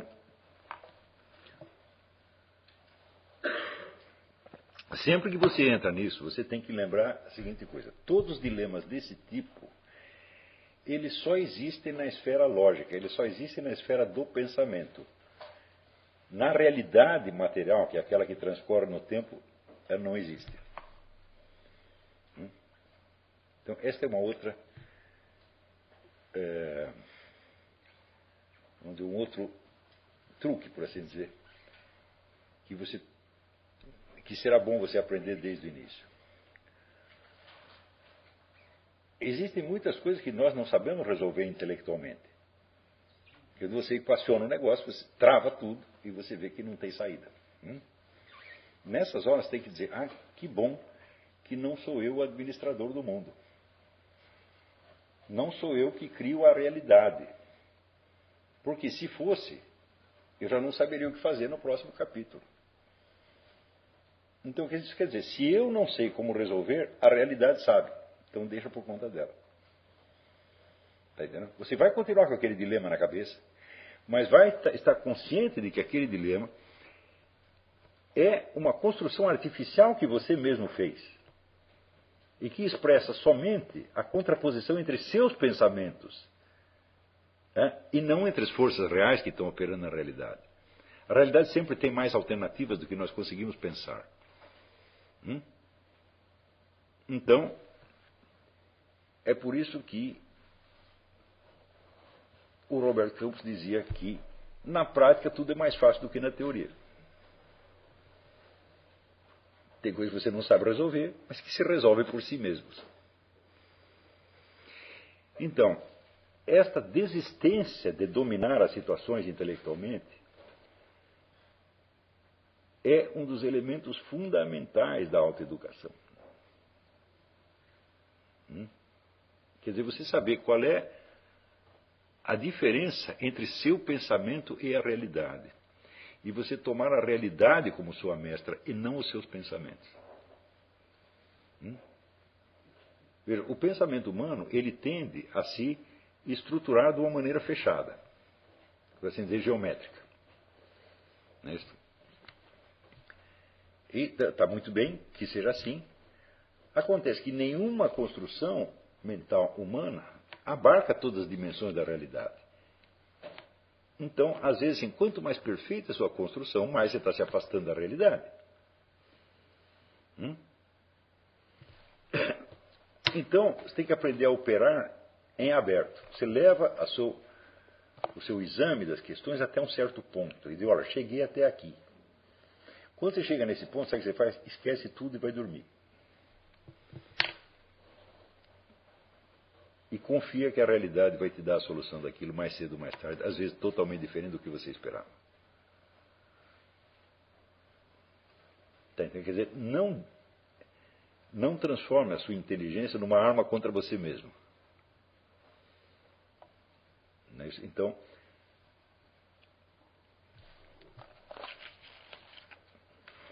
Você veja que a arte da lógica se constitui inteiramente dizer, de pensamentos possíveis, sobre coisas meramente possíveis, não sobre coisas reais. O conceito de real não existe em lógica. Né? Existe, por exemplo, o conceito de proposição verdadeira. Hum? Mas você está interessado na verdade da proposição e não dos fatos correspondentes a ela. É isso? Isso quer dizer que quando você aprimorar o seu aparato lógico até o máximo, você estará, terá se capacitado para articular ideias possíveis sobre coisas meramente possíveis. E você não vai saber se nada daquilo é real. Então,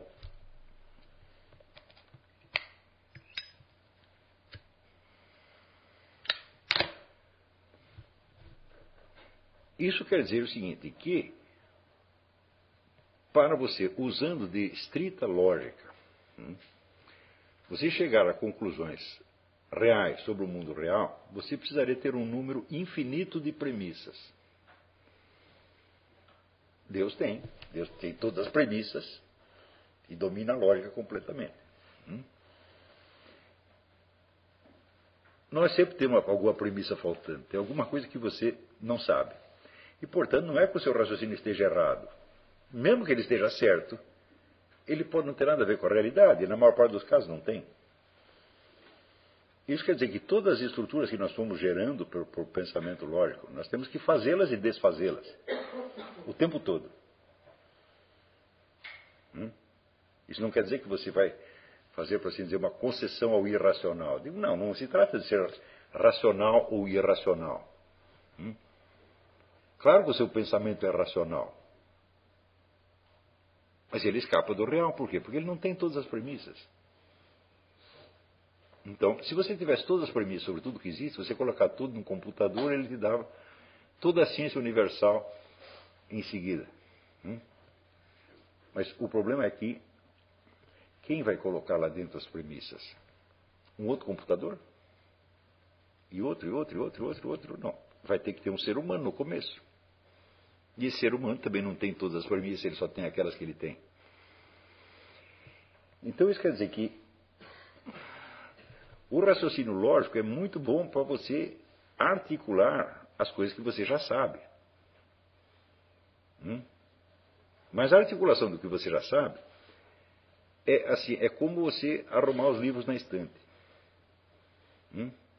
Você arruma tudo bonitinho, no dia seguinte você compra mais livros, a ordem da sua estante e vai para as cucuias novamente. É sempre assim.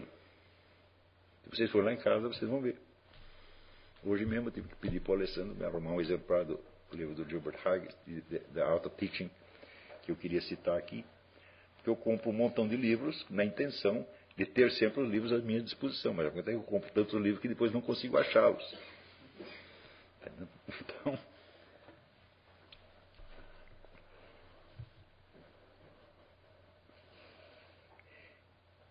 Isso quer dizer que você tomar a realidade como sua mestra significa você entender que ela não é um produto da sua mente. Sabe, que você existe dentro dela.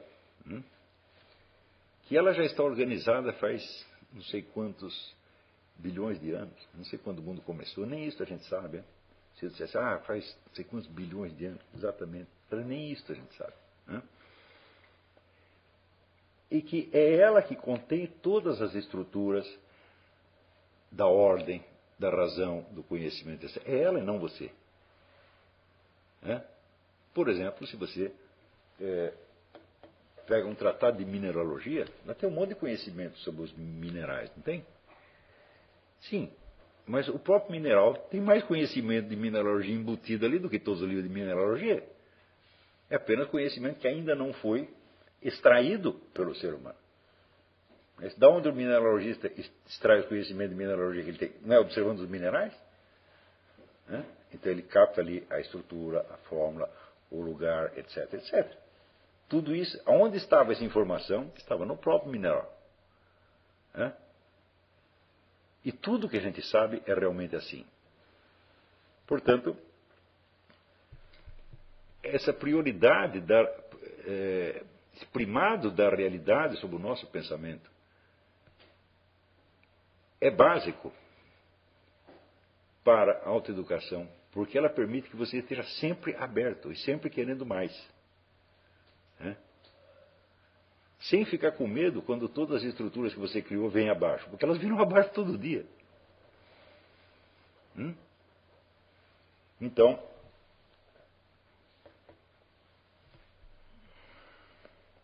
também nesse, no processo de elaboração das ideias e no processo de formação da sua própria autoconsciência, você partirá primeiro sempre de uma síntese confusa, uma vaga impressão que você tem de alguma coisa. Hum? Essa vaga impressão, ao longo dos tempos, irá se desmembrando nos seus elementos constituintes e nas suas várias articulações internas. Hum? E por fim, você criará uma nova síntese mais diferenciada e mais nítida. Quando você chega nisso, né, isso evidentemente dá uma grande satisfação e a inteligência encontra aquele estado de repouso ao qual ela aspira. Fala, ah, isso aqui eu já sei. Tá Acontece que você só encontra esse estado de repouso com relação a muito pouca coisa no mundo. Hum? Então, quando Santo Agostinho disse que, para Deus, que nós só encontramos repouso nele, isso quer dizer que esse pleno estado de equilíbrio da inteligência só existe em Deus. Nós não temos isso. É? Quer dizer, quando você chega a uma conclusão, fala, ah, entendi, é assim. E bom, você entendeu e é assim dentro do quadro dos limites daquilo que você formulou. Mas sempre pode haver outros elementos externos que vão interferir naquilo e modificar tudo. Então, todas essas estruturas que nós criamos, nós nunca devemos dar muito valor a elas. Né? Nós registramos aquilo por escrito, ou dizemos numa conferência, numa aula, tá certo? Mas em seguida devemos esquecer. Passa adiante. Vamos estudar outra coisa, outra coisa, outra coisa, outra coisa, outra coisa. Quer dizer, isto manterá você num estado de criatividade, que é uma coisa que, se é para nós cumprirmos as finalidades que foram propostas desde o início desse curso, será absolutamente necessário, porque, porque nós não temos tradições ou retaguardas nas quais possamos nos apoiar. Nós vamos precisar, de certo modo, andar no ar. Tá então, é, voar sem ter de pousar, como esses pássaros que atravessam o oceano, né? E existe um filme maravilhoso sobre migrações de pássaros. Como é que chama aquilo? Um dos filmes mais lindos que já foi feito, Migrações de Pássaros. Pássaros que voam assim, sei lá, 40 mil milhas, sem poder parar. bom, é mais ou menos a nossa, nossa situação. Bom, então, hoje vamos parar por aqui. Se tiver pergunta, vou fazer. Define o objeto da filosofia como o ser humano concreto. E, e o senhor hoje estava dizendo que você é também no sentido da, da sua obra no mundo, enquanto realidade. Como que o senhor poderia, o senhor poderia discorrer um pouco dessas duas visões, como que elas se harmonizam? Bom, a, a, o que você faz, as suas ações e suas obras, elas são marcos no seu caminho, são capítulos da sua história e são o que você realmente é. Né? Mas não quer dizer que nada disto seja é, definitivo para os outros ou para o mundo. Quer dizer, não, não há, vamos dizer, uma realização final a ser contemplada. Então, logo que terminou uma coisa, você tem que fazer outra, e outra, e outra, e outra, e outra. Até morrer. Quer dizer, uma forma final você só alcança quando você morre, porque daí sua história acabou e daí ela pode ser contada com começo, meio e fim. Tem o fim. Enquanto não tem o fim, não tem forma. Não sei se você percebe. Né? O que está em aberto não tem, não tem uma forma. Tem uma orientação interna, tem uma certa continuidade, mas não tem uma forma total. Não é isso? Então, você vê aqui, é, muitas vezes a pessoa, no desejo de se conhecer, ela quer apreender a sua própria forma. Sabe quem sou eu? No fechado, falei, isso não dá para fazer. A única coisa que você sabe é o que você já fez. Mas o que você já fez está incompleto, porque você continua fazendo. Então, mesmo aquilo que você já fez, só adquire sentido em função do que você está fazendo e do que você vai fazer em seguida.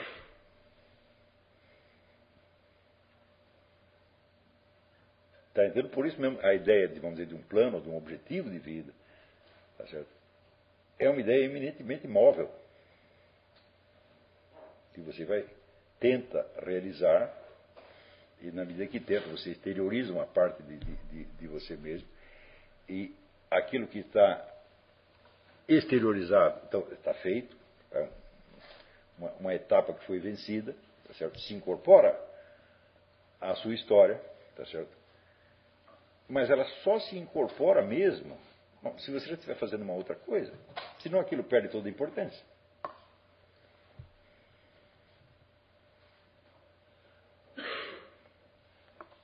Você vê, existem vidas né, é, maravilhosas que às vezes passam por mutações tão, tão fantásticas, em que o sujeito inaugura uma nova etapa completamente diferente. Tá Mas para ele fazer isso, ele precisa ter o fundamento daquilo que ele já fez. Mesmo até para você renegar, falar, tudo que eu fiz estava errado. Tá certo?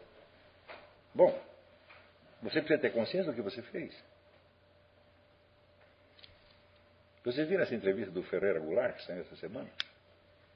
Ferreira Goulart é um excelente poeta, foi comunista a vida inteira. Agora, ele diz aquilo tudo estava errado. Mas o que que estava errado? Ele sabe do que, que ele está falando, porque ele estava lá, então aquilo existiu realmente, tá?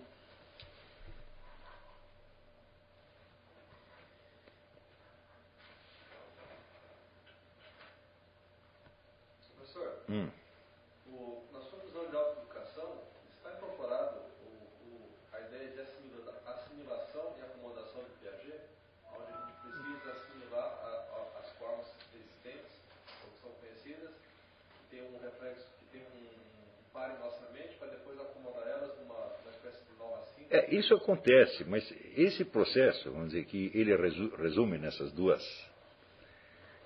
esses dois termos, tá certo? E hoje está muito melhor descrito eh, no Louis Lavelle, a formação da consciência. De que a consciência se encontra e se faz ao mesmo tempo. Então, quando o Piaget descreve essa assimilação, quer dizer, você assimilar uma forma externa, mas ao mesmo tempo você também se adapta a ela, o que ele chama de acomodação. Bom, isso existe, mas isso na verdade está até muito simplório. Não é a, a, dialética do negócio é muito mais rica do que, do que isto. Né? Hum. A autoeducação dentro desse sentido não poderia ser interpretada através do pensamento de Johannes Fichte, do eu, em contato com o eu se autolimitando. O eu se autopõe. É o mesmo, é o mesmo tema que do Louis Lavelle, só que eu ainda insisto, eu, o autor que melhor descreveu isso aí foi o Louis Lavelle. É, o Fichte, ele coloca, vamos dizer, o eu como sendo o único centro de iniciativa. Quando, na verdade, um eu assim não existe. Não é isso? Só se for, vamos dizer, o eu divino. Você não pode dizer, não pode esquecer que quando Moisés pergunta para Deus quem é você, ele responde, eu sou o eu sou. Então, isso quer dizer que o eu, no sentido do centro puramente ativo, só Deus tem. O nosso eu é um eu emprestado, é um eu delegado. Tá? E eu não tenho a menor dúvida de que à medida que você vai tomando consciência disso, fala, olha, o eu que eu tenho é a marca de Deus em mim. Eu só tenho um eu porque Deus quer que eu tenha, porque não tem explicação para isso. É? Ou seja, só uma força infinitamente criadora pode delegar para mim uma parte da sua força criadora. Quer dizer, eu tenho a capacidade de, de certo modo, me criar a mim mesmo à medida que também me encontro a mim mesmo. Né? Eu digo, bom, mas isso é um negócio miraculoso, mas bem, de onde vem essa capacidade humana? Não, não, não, tem como você dar uma explicação naturalística para isso. Isso não, é um objeto, isso não pode ser um objeto. Né? O eu, você, você não pode se desligar do eu para você examiná-lo. Você só pode examiná-lo executando, fazendo. Não é isso? Então, muitas vezes o desejo de se autoconhecer paralisa isso. É o problema, como é o que o, o, o Luiz Laverne chama o erro de Narciso. Narciso quer se ver no espelho. Não há eu no espelho, só existe eu na história e na ação. Muito, muito. O Schelling vai muito lindo. Mas não tem nem dúvida, quer dizer, ele, ele vai infinitamente além do Fichte. Né? Dizer, o Fichte pega esse, ele pega uma noção, por assim dizer, é, quase poética do eu. Né? Você não sabe de que eu ele está falando? Né? E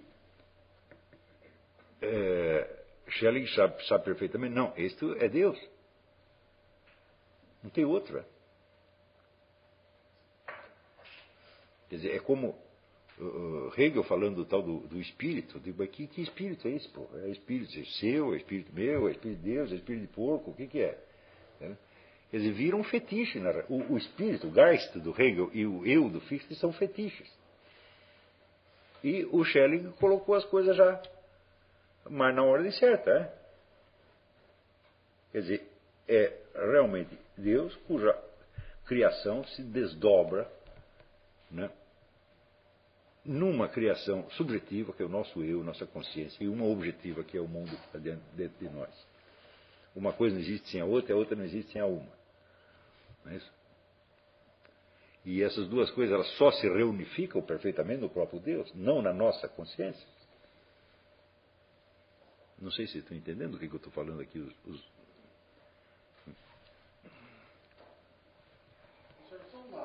Mas na verdade essa, essa, vamos dizer, essa questão filosófica cabeluda, mas ela é colocada diariamente pela prática da outra educação. Quer dizer, você, você esta, né, é, É como dizia o Raul Seixas, é metamorfose ambulante. Né? Mas essa metamorfose ambulante, existe uma parte dela que já foi. Né? E que em si mesma é fixa, não pode ser mudada. O que pode ser mudado é a maneira de você incorporá-la no presente. Dizer, aquilo que você já fez está feito. Bom, mas muito bem. E agora o que, que eu vou fazer com aquilo que eu já fiz? Está entendendo? Então, por um lado, é uma coisa estática, é um, é um fato. Ele já está feito. Por outro lado, é um potencial atual para o futuro. Ela é as duas coisas ao mesmo tempo. Mas isso não quer dizer que, vamos dizer que o presente modifica o passado. Digo, não, ele não modifica o passado. Né? O que o presente faz é, é, reencaixar o passado no futuro, isso sim, mas não que vai modificar retroativamente o passado, não é o exterminador do futuro. Porque essa, esta este jogo dialético, vamos dizer, do encontrar-se e do fazer-se, pode induzir a esta confusão e você, vamos dizer, usando uma figura de linguagem, você diz o presente modifica o passado. Né? Mas é só uma figura de linguagem. Se você pensar o que, que essa frase quer dizer, né? isso quer dizer que eu, eu, posso desfazer aquilo que. Né? Por exemplo, Napoleão já morreu, mas eu quero estudar a vida de Napoleão, então eu chamo Napoleão de volta e, e fico vendo o que ele está fazendo. Não dá para fazer isso, é? Então você não pode modificar o passado. Né? O que você pode é dar a ele uma nova função dentro do presente. Ou você pode descobrir aspectos dele que na época é, não lhe pareceram tão claros. Tá certo? Por exemplo, em, em, ciência histórica, hoje, hoje tem. Ciência histórica é um negócio cada, cada vez mais maravilhoso. É, é, por exemplo, você sabe que acontecem determinados fatos, na política, por exemplo, e esses fatos, por sua vez, criam interpretações míticas. Né, da parte ou dos seus protagonistas ou dos seus antagonistas. Hum? Esses mitos, por sua vez, se incorporam entre os elementos motivadores das ações seguintes. Então, aquilo que era mito começa a agir na esfera dos fatos e cria novos fatos. Todos esses elementos podem ser perfeitamente distinguidos pela pesquisa histórica. Então, por exemplo, eu li recentemente um livro que fala sobre o mito da Inquisição. Vocês sabem que nunca existiu uma entidade chamada Inquisição? Nunca existiu. Existiam pessoas que eram nomeadas como inquisidores, que era o nome de uma função e não de uma entidade. Hum? Uma entidade central, chamada Inquisição, nunca existiu. Então, ela existe no campo do mito. Um mito inventado, dizer, pelos protestantes, em, grande parte. Né? e depois por outros inimigos da Igreja Católica. Né? Mas bom, esse mito ele começa a ter uma, uma, certa força persuasiva sobre gerações subsequentes, então ele se torna um fato histórico também. Né? Mas ele não modifica os fatos aos quais ele indiretamente se reporta. Mas dá impressão, porque essa, essa mescla ela cria em nós uma impressão do tipo exterminador do futuro. E você vai ver, às vezes, muitos filósofos dizendo o presente modifica o passado. Então, é uma frase sem sentido, na verdade. A relação entre presente e passado é muito mais sutil do que isso. Mas você nunca entenderá nada se você não entender o que é um fato, quer dizer, uma coisa que não pode ser mudada. Você pode pensá-la de maneira diferente, você pode continuá-la, prossegui-la de algum modo, você pode valorizá-la de distintas maneiras encaixá-la em planos de futuro, mas modificá-la você não pode. Existe um elemento móvel que é modificável, que é a imagem desse passado, tá e, portanto, a função que essa imagem do passado vai desempenhar no presente e no futuro. E existe uma parte fixa e imutável, que é aquilo que realmente transcorreu e não tem como destranscorrer, você está entendendo? Isso marcado, sobretudo, pela morte. Isso quer dizer que você modifica o passado, é, de certo modo, é negar a morte. Isso quer dizer que se eu quiser, eu ressuscito Júlio César para eu aprender a história de Júlio César como testemunho ocular. Eu não posso. É, né? é, tem, tem um ditado em inglês: nenhum de nós está ficando mais jovem. Então, ninguém fez isso voltar atrás, jamais. A própria expressão rejuvenescimento quer dizer apenas que você vai ser um velhinho mais saudável. Né? Nunca vai voltar a ser jovem. Você pode, enquanto velho, recuperar algumas possibilidades de enquanto mais jovem, mas isso não vai te tornar mais jovem. Professor, Né? então, no curso, uma espécie de é, a- preâmbulo da coisa, é a gente não se sabotar. É, se a gente começa a pegar o passado e ele fica nos, nos condenando, seja por motivação, sei lá, traumática, Pelo qualquer julgamento que a gente faça sobre nós mesmos, qualquer um, favorável ou desfavorável, ele é sempre errado. E geralmente é invertido. né? Os nossos sentimentos a respeito de nós mesmos, é, e também a respeito dos outros, na maior parte dos casos, eles são invertidos. Hum? Por exemplo, existe um sentimento então a religião faz um desfavor nesse sentido. O dogma. Mas ela não diz que você não é para julgar, para não ser julgado? Hã? Então, assim, quando perguntarem para você o que, que você acha do fulano de tal, não acho nada. Não é a melhor coisa? Qual é a sua opinião a respeito? Por que, que tem que ter opinião a respeito de pessoas? Hum? Só em casos extremos. Por exemplo, se o indivíduo tem uma atuação pública? Sobretudo se ele ocupa um cargo eletivo, ele está pedindo para você ter um julgamento a então você tem que fazer o julgamento no dia da eleição. Não é isso? Mas com relação a pessoas privadas, eu não vejo o menor sentido. Né? Então, esses enganos de, de, de julgamento que se expressam através dos sentimentos humanos, eu estou observando isso faz fazer 40 anos. né? Quer dizer, eu observando, por exemplo, o meu próprio auto-engano e o dos outros, eu virei uma espécie de enciclopédia do auto-engano. Né? Então, por exemplo, vejo, quando uma pessoa se sente injustiçada, é um dos sentimentos mais comuns no Brasil. Hum? Então eu vou dar uma regra geral. Quando você se sente injustiçado, é porque você cometeu uma injustiça.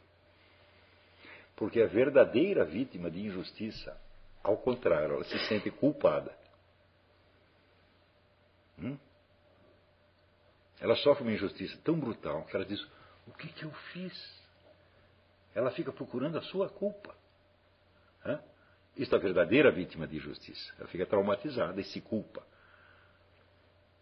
Em geral, aquele que se sente vítima de injustiça é porque alguma ele fez e ele não se lembra. Claro que existem exceções, mas digo para você, 99% dos casos é isso. Então, já dou uma recomendação: nunca se sinta injustiçado. Nunca fique injustiçado, nunca fique magoado. Né? Isso é perda de tempo.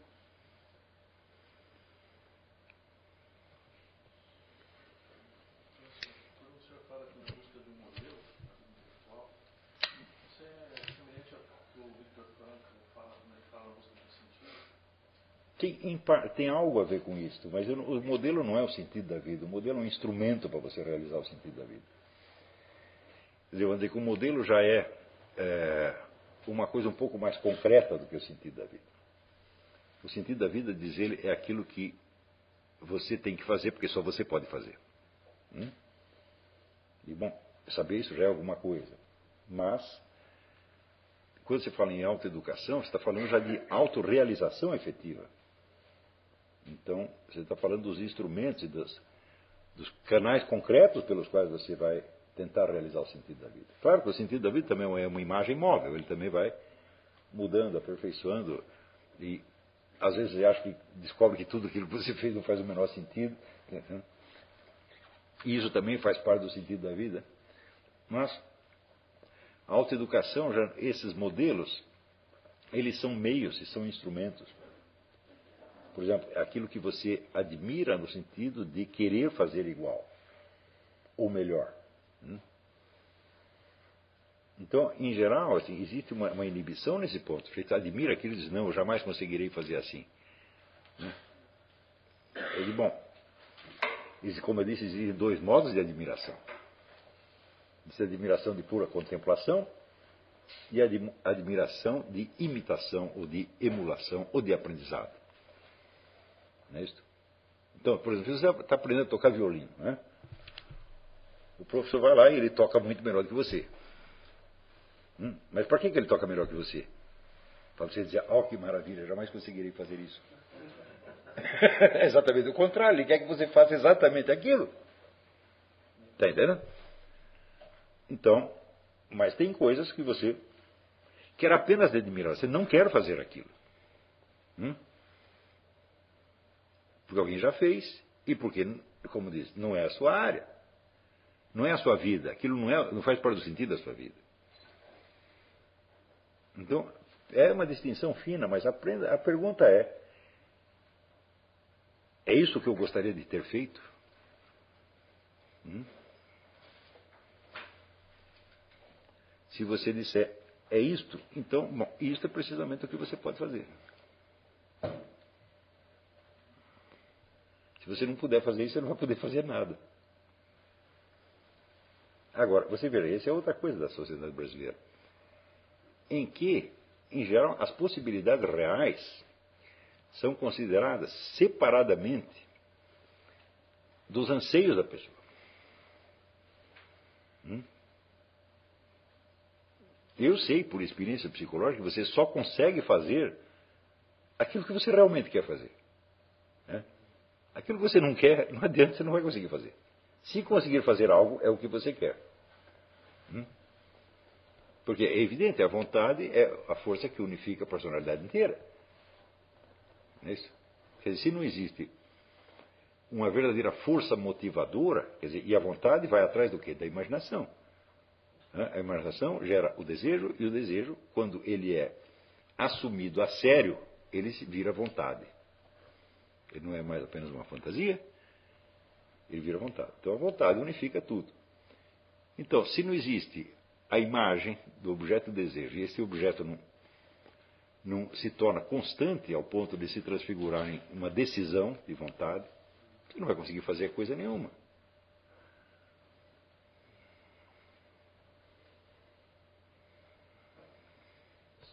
Por exemplo, se você é, quer ser uma coisa, mas seu pai acha que você deve ser outra, das duas, uma. Ou você absorve aquilo que ele está querendo e você passa a querer aquilo, ou você não vai conseguir fazer nenhuma coisa nem outra.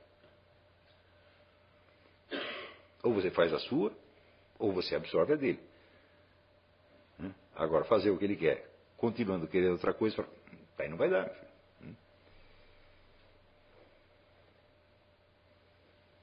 Você, claro, você pode negociar. Eu fazer uma coisa primeiro, a outra depois. É sempre possível. Hum? Mas mesmo isso eu acho arriscado. Eu acho mais fácil e melhor é você seguir dizer, a linha daquilo que você realmente quer.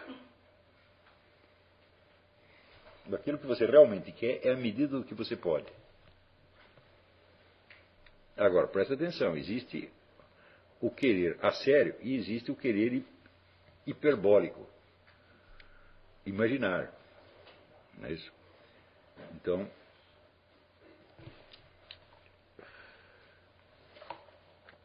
onde você desejaria ter. Por exemplo, ah, sei lá, gostaria de ter tanto dinheiro quanto o George Soros. Digo, mas você quer realmente isso aí? Ou você apenas gostaria? Né? Você gostaria, é apenas um desejo. E o desejo não marca capacidade. O que marca capacidade é a decisão de vontade. É? Quer dizer, eu quero realmente isto. É? E é isto que eu vou dedicar minha vida até conseguir. Então a gente perde muito tempo fantasiando desejo, entendeu? Porque não diz logo, eu não quero esse dinheiro todo do Jorge Soros, nem saber o que fazer com isso. Ele pode gastar quanto queira, estou feliz que ele tenha todo esse dinheiro.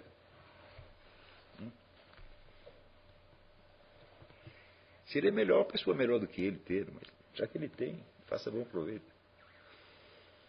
Né? Também você não pode. Veja, um elemento que confunde tudo aí é inveja. Hum?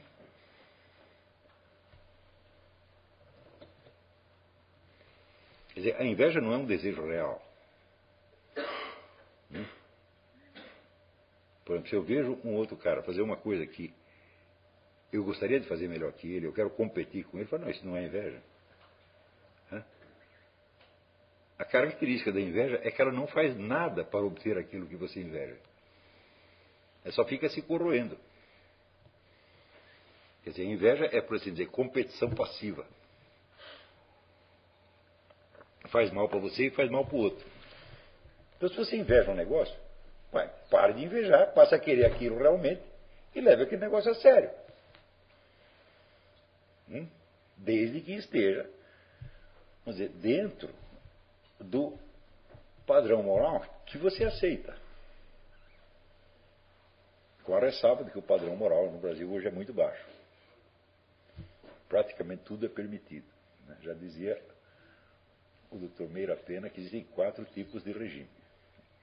Existem né, os regimes totalitários, existem os regimes autoritários, nos quais tudo é proibido, exceto o que é permitido. Existem regimes totalitários onde. É, é? É, existem regimes democráticos onde tudo é permitido, exceto o que é proibido. Existem regimes totalitários onde tudo é proibido, inclusive aquilo que é permitido. E existe o regime brasileiro onde tudo é permitido, inclusive o que é proibido.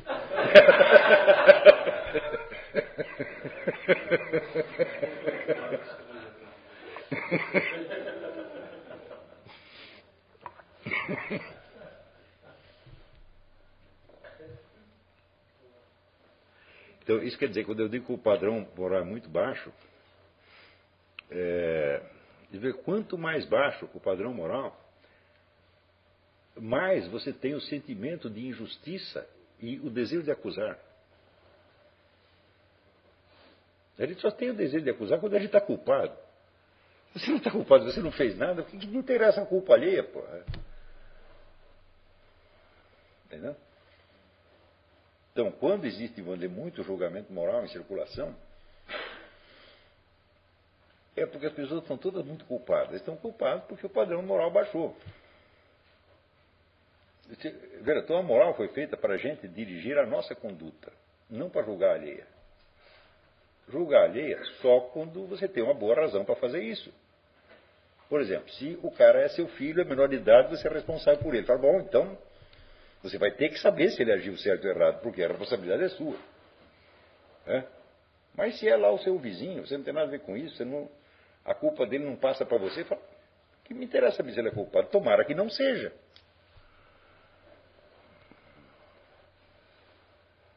Hum? Agora, as nossas. Dizer, tudo, tudo, isso são obstáculos psicológicos à, à, educação, que é uma coisa terrível. Né? Então, o ser humano ele tem um sentimento de culpa que é inerente. É o que a igreja chama o pecado original. Hum? Todos nós temos e nós vamos morrer com ele. E não adianta você perguntar de que, que eu sou culpado. Você nunca vai saber. Hum? Agora, existem atos objetivos que você fez e que não deveria ter feito. Não é isso?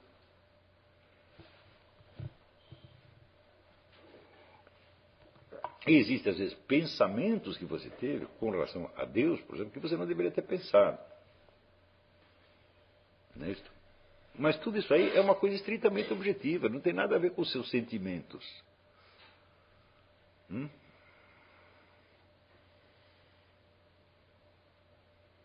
Eu não consigo conceber o arrependimento verdadeiro como sendo um sentimento. Hum? O que é o sentimento é o remorso. O remorso quer dizer remorder-se. O cara se morde, morde, morde. Né? Mas enquanto, enquanto você está no remorso, existe, pela, vamos dizer, o ser humano é, é sempre, tudo na psique humana é constituído de oposições, é tudo um negócio dialético. Então, Onde existe o remorso, existe, evidentemente, o desejo de se aliviar do remorso. E, portanto, declarar que você não tem culpa nenhuma. É? Após que a hora que você chegou e falou, não, a culpa foi esta, fez isso, isso, isso, isso, isso, assim. Né? Acabou o remorso. Né? Porque você vai pedir perdão a Deus e você vai pedir perdão para quê? Para ele te castigar? Não. É para ele te perdoar. Então não vai acontecer nada, é? E por que, que você está triste? Hein?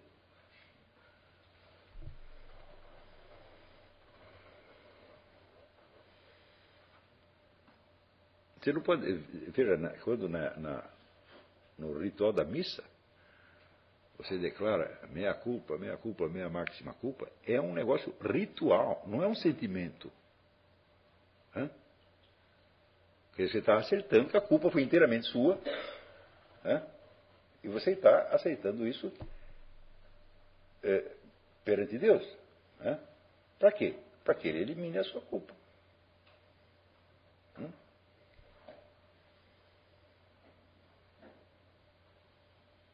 Então, se é um arrependimento verdadeiro, o, o, pesar que você pode ter pela sua culpa não pode ser separado da alegria que você tem, porque aquela culpa vai sumir daqui a pouco.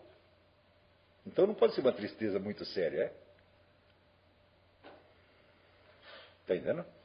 A não ser, vamos dizer, quando o seu pecado é de tal natureza que o seu arrependimento não é suficiente para consertar o mal que foi feito. Por exemplo, você matou uma pessoa. Hum? Então você vai, confessa e pode ser absolvido, mas isto não elimina, por isso que a igreja diz, não elimina as penas temporais. Seja de ordem objetiva, né?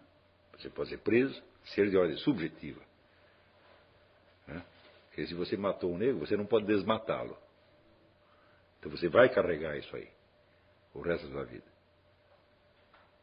Hum? Você pode, é claro, trabalhar isso, transmutar numa outra coisa, mas não vai pagar.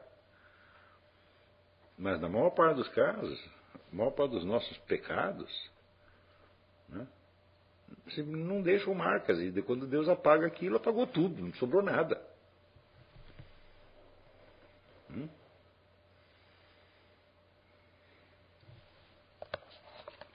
Quer dizer, não há, não há realmente consequências, nem espirituais, nem materiais.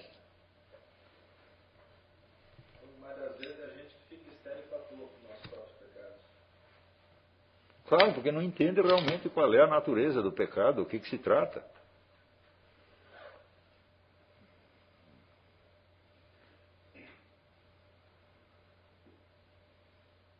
Existe, mesmo os pecados recorrentes, aqueles dos quais você não consegue se livrar por mais que você queira. Porque São Paulo após chamava o espinho na carne. Hum? Então eu não sei por que, que isso acontece, mas isso acontece e todo mundo tem algum. Hum?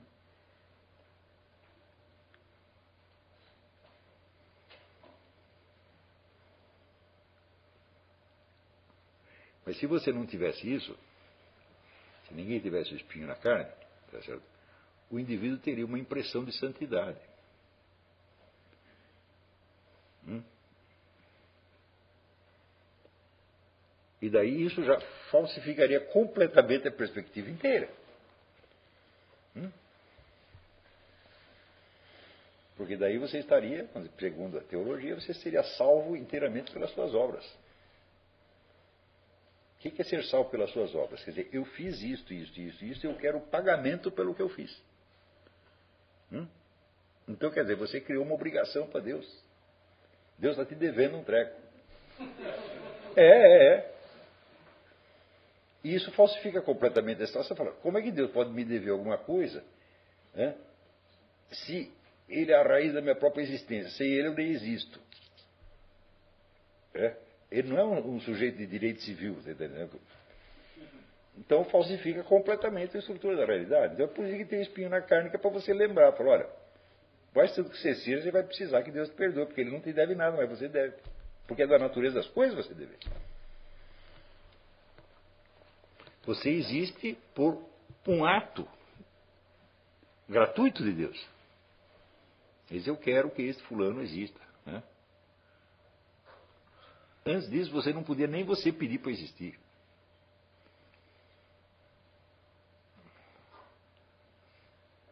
Então, quer dizer, a dívida para com Deus é impagável. Isso faz parte da estrutura da religião. Entender isso aí, né?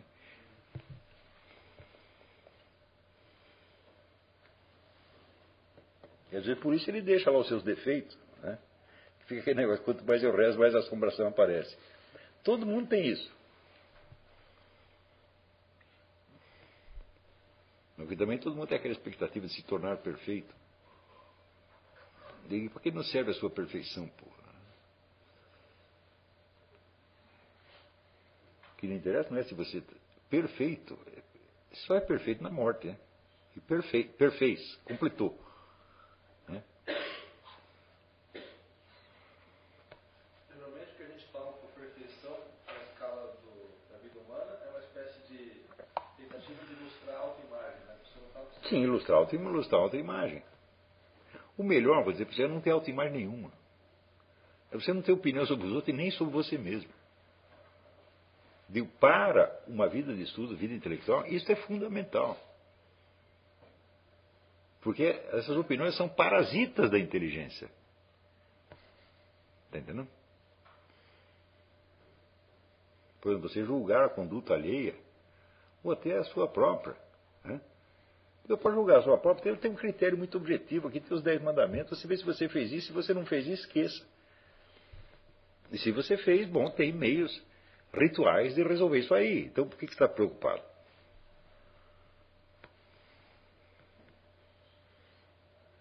Quer dizer, não é para gastar muito tempo pensando nisso. Claro, tem momentos de crise em que a pessoa ela, ela vê o mal que tem nela, tal, mas é um tempo que você passa isso, não é? Não vai incorporar isso por da sua vida. Então, quer dizer, essas, todos esses parasitas psicológicos, eles, quanto mais rapidamente você os abandonar, melhor. Então, evidentemente, existe uma ética, uma psicologia da vida intelectual. Né? Assim como existem técnicas, por exemplo, para você coletar informação, para você eh, processar os dados, chegar a conclusões razoáveis, escrever, etc. Tem tudo isso. Mas, esses elementos éticos e psicológicos, bom, é claro que a primeira aula tem que ser dedicada a isso, porque sem isso não dá nem para começar. Não quer dizer que eu, que eu abrangi todos, falando, só dei algumas amostras, mas você pode continuar pensando sobre, sobre o assunto, pensar, falando, o que, que em mim, como obstáculo psicológico, vamos dizer, se interpõe entre eu e a realização intelectual que eu, que eu pretendo alcançar. Porque você alcançar uma realização intelectual, vamos dizer, é um direito, um dever seu, porque é a sua vocação. E como diz, a vocação será cobrada, quer dizer, de deitais ou quais dons, e o que, que você fez com isso? Né? Então, é, é uma, você tem que fazer isso, não é vaidade, não. Agora, a vaidade entra no momento que você está pensando na repercussão que aquilo vai ter. Hum? E nesse sentido, vamos dizer, eu, eu aprendi muito, porque o começo da minha vida estava tão, tão, tão, tão, tão, tão, tão difícil, digamos até os 30 anos que eu tive que desistir de tudo. Bom, então eu quero saber alguma coisa, mesmo que eu não consiga contar para ninguém. Hum? Então isso quer dizer que eu, qualquer realização externa, eu desisti aos 30 anos. E, tendo desistido, curiosamente, eu fiquei livre para aprender o que eu quisesse aprender. Quer dizer, eu não tinha satisfações a prestar, não tinha um chefe de departamento, não tinha um público, não tinha um, chefe de redação, tinha, não tinha ninguém para eu agradar ou desagradar. Ninguém estava ligando para o que eu fizesse.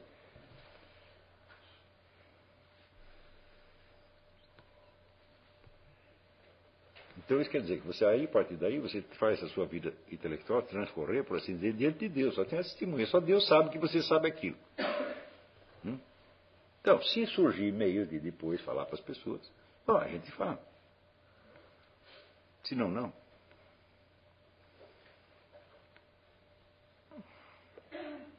Agora, se você misturar isso com o problema da carreira, você está liquidado. Ah, eu preciso fazer uma tese de mestrado, não sei o quê, preciso publicar um artigo na Folha. Acabou. Normalmente essas coisas não deveriam fazer mal, porque os instrumentos de, de expressão deveriam estar, vamos dizer, por assim dizer, à disposição dos melhores sempre. Mas numa situação como, Brasil, como a do Brasil, né, onde esses meios estão todos tá na mão do que existe de pior, melhor você já desistir logo. Hum? Quer dizer, isso, vamos dizer, isso faz parte da, da, da é, isso pode ter até uma dimensão religiosa, se você quiser. Quer dizer, quando você diz, você vira as costas ao mundo. Hum? Dizer, o mundo não vai ter mais poder sobre você. Ele não pode te chantagear, não pode te comprar. Tá Mas tem que desistir 100%. Porque existem casos de pessoas que desistiram, mas não 100%. Se você ler a história de Leon Bloch, né, ele decidiu não se vender. Então, eu não, entro, não vou entrar no mercado, vou viver como um mendigo. Mas ele ficou ressentido até o último dia. Certo? Então, é um autor cristão, mas não é muito cristão. Né? Então, bom, se ele diz, olha, eu fico mendigo se ninguém ligar, porque eu estou fazendo, está tudo bem. Né?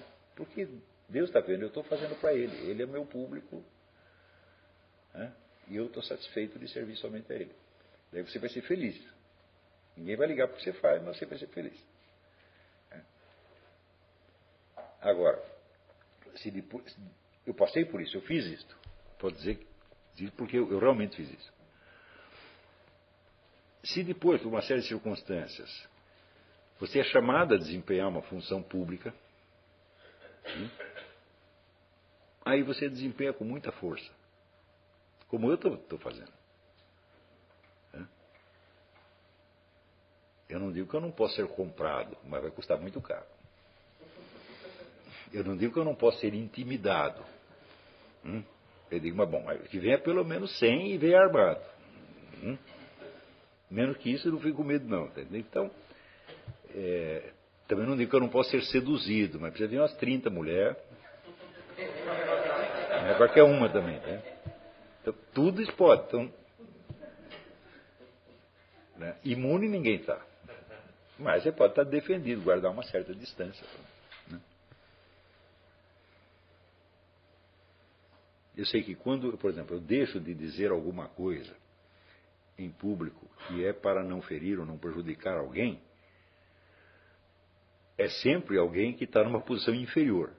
Alguém que não pode me ajudar. Eu nunca vou ficar quieto porque, não, tem tal pessoa, devo um favor, eu não posso falar isso. Não.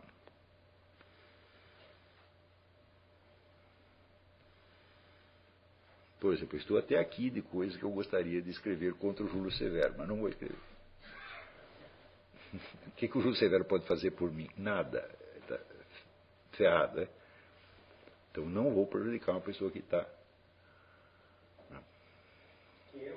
Hum? o Júlio Severo. É um rapaz protestante, ele faz um blog.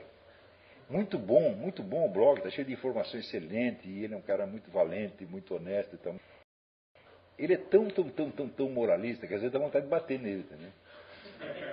Mas fala, não vou abrir a minha boca quando estou falando aqui para vocês, em público não vou falar. Né? O outro querendo que, me cobrando, você nunca falou nada do pastor Silas Malafaia. Falei, mas o que, que tem a ver com os pecados do pastor Silas Balafé? Não é da minha conta. Eu falo do bispo Aceto porque ele é engraçado. Só por causa disso. Ele tem valor, claro. Pois é, ele alguma coisa ele fez. Então se ele pecou nisso naquilo, falou, ah, eu não sou o juiz dele. Eu não, não... Para que, que eu deveria ter opinião sobre o bispo Silas Malafaia, porra? Bispo não, pastor. Né? O outro lá também, o Caio Fábio. O que, que você acha do Caio Fábio? Eu não acho nada. Hã? O que, que eu acho de mim mesmo? Também não acho nada. Eu espero que ninguém ache. Então, não criar opiniões sobre pessoas faz um bem e libera uma energia intelectual que você não imagina.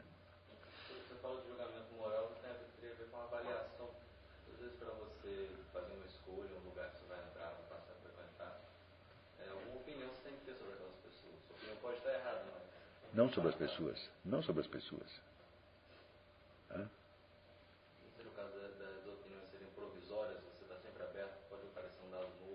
mas é uma coisa meramente pragmática, não tem julgamento moral aí. Convém para mim estar lá? Não, eu não tenho nada contra as pessoas, mas eu não quero estar lá. Hã? É o tal negócio, por exemplo, você, quer estar na, na igreja do, do, pastor Silas Malafaia? Não, eu não quero. Não tenho opinião nenhuma, não é para mim. Né? Porque eu não tenho nada a ver com isso. Você está entendendo? Assim, é como você ter opinião sobre a mulher do próximo. Hum? Você vai comer a mulher? Não. Hum? Então o que interessa se ela é boa ou má? Hã? Se você puder ajudar alguma coisa, ajuda. Se não, não. Peraí, Olavo, você, você não é sofista. Você mesmo tem o teu, teu, teu bordão aí de lá, bem mais um batedor de carteira, porra. Não, mas eu acabei de explicar. Né? Em primeiro lugar, sofista é a mãe. Em segundo lugar, em segundo lugar, eu acabei de dizer que só faz sentido você externar opinião quando se trata de pessoas que têm uma atividade pública e essa atividade está em julgamento. Hum?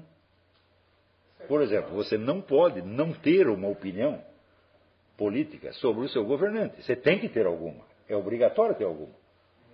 Não é isso? Sobre pessoas que representam lideranças públicas. É, e que manifestamente agiram de maneira que é, desgraça a sua posição, você tem que ter uma opinião. Porque o sujeito disputar uma função pública de liderança é pedir a sua opinião. Ou não é? Hum? Ele está pedindo. Mesmo que não seja um cargo eletivo, que fosse uma monarquia. Hum? O sujeito recebeu lá o cargo, ele é rei. Ele não era obrigado a aceitar. Hum? Ele aceitou, então ele assumiu um compromisso para com você. É? E ele tem que cumprir esse compromisso.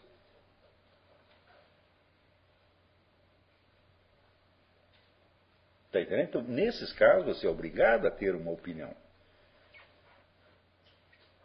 Agora, ah, o bispo, não sei o que, é adúltero. Espera aí, foi comigo que ele cometeu adultério? É? Não. Foi com a minha mulher? O que, que eu tenho a ver com isso, meu Deus do céu? É? Então, a conduta pessoal das pessoas, você nunca deve julgar. Mas a conduta pública, ele está pedindo para ser julgada. É? E aí você não pode se abster.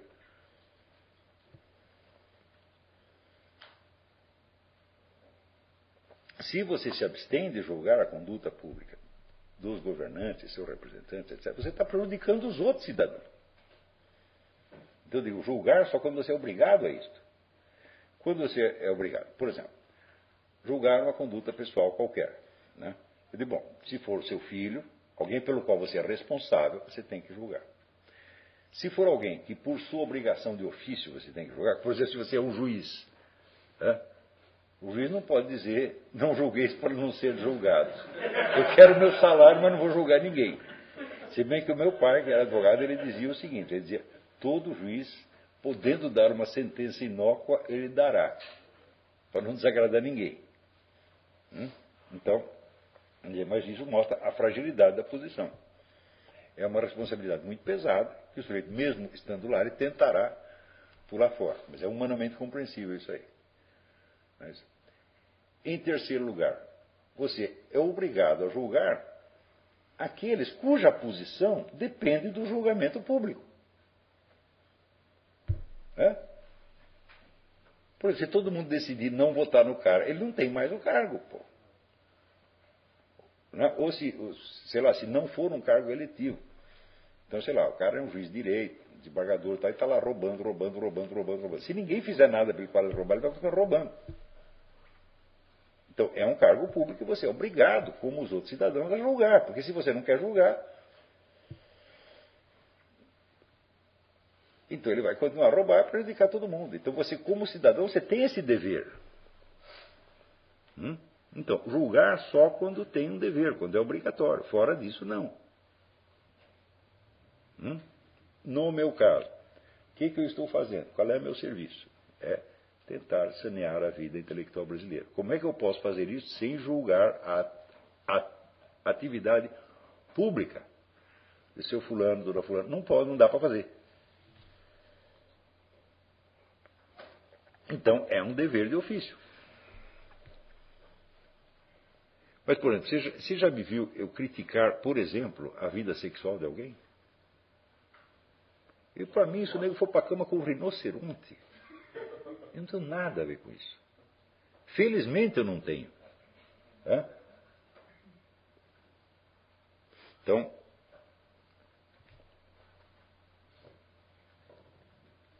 ou, sei lá, a vida conjugal das pessoas.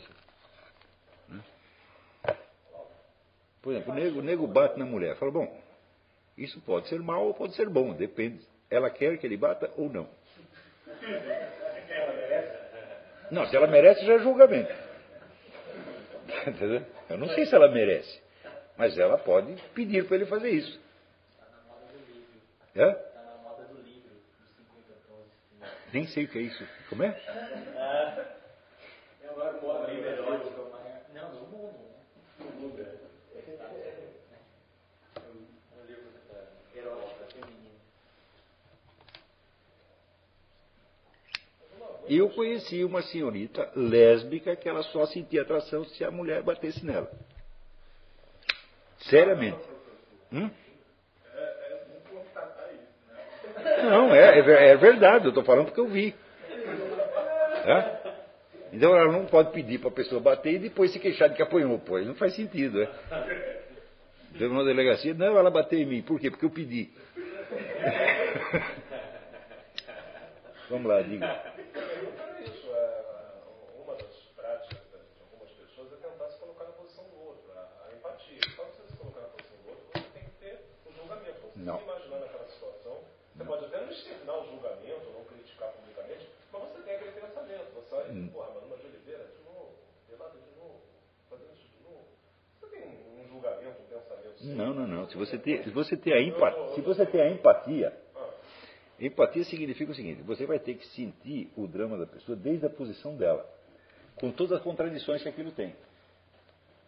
E isso significa uma impossibilidade de julgar. É? Como é? Por óbvio, você não pode ser a outra pessoa, você não está de posse de todos os elementos. Então, Você não precisa de todos os elementos. Basta alguns. perfeito, perfeito. Mas é claro, mas você não sabe que é imperfeita a, sua, a representação que faz das pessoas. É, é grande novidade. Se você mesmo está dizendo que é empatia e que a representação é imperfeita, como é que você vai julgar? Você tenta só se colocar nessa situação. Você vê uma pessoa falida e você pensa, poxa, como é que eu sairia de uma situação dessa? Ah, muito, muito bem, mas você, tá- você, você não está julgando a pessoa. Claro que não. Hum? Claro. Por que- primeiro, por que, que você está fazendo isso? Porque você quer ajudar? Hã? Ou por, simplesmente porque você tem medo que o mesmo lhe aconteça? São coisas completamente diferentes. Hã? A primeira implica que você justamente não julgue. Hã? E a segunda, não tem nada a ver com aquela pessoa, tem a ver apenas com você.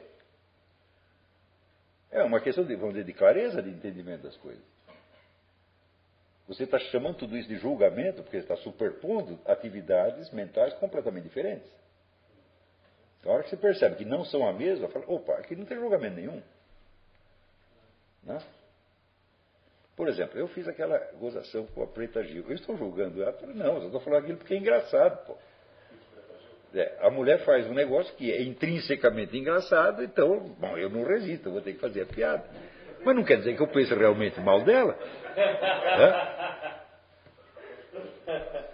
crédito tem que ser vencido. Mas essas pessoas todas que eu faço gozação delas, falam, olha, se eu tivesse raiva das pessoas, eu não conseguiria fazer gozação delas. Hum? De jeito nenhum. Se você fazer a acusação, você precisa estar livre, pô. Você está que nem um passarinho, está dançando ali, está achando, achando tudo engraçado. Entendeu? E a pessoa, se for inteligente, ela entenderá isso imediatamente. Como Caetano Veloso, entendeu? Né? Eu falei coisas horríveis dele, fiz uma acusação com ele, ele nunca achou mal, ele achou engraçado também.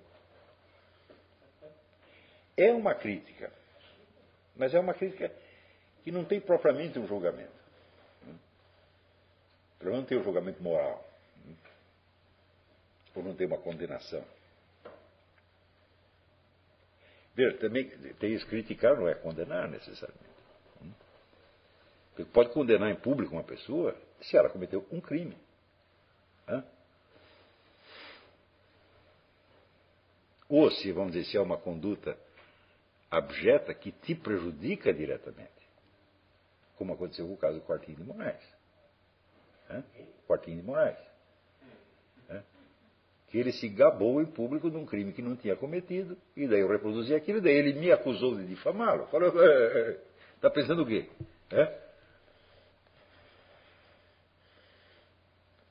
Ele de fato não tinha cometido o crime, mas foi ele que falou, porra. Tanto que o processo foi extinto, acabou.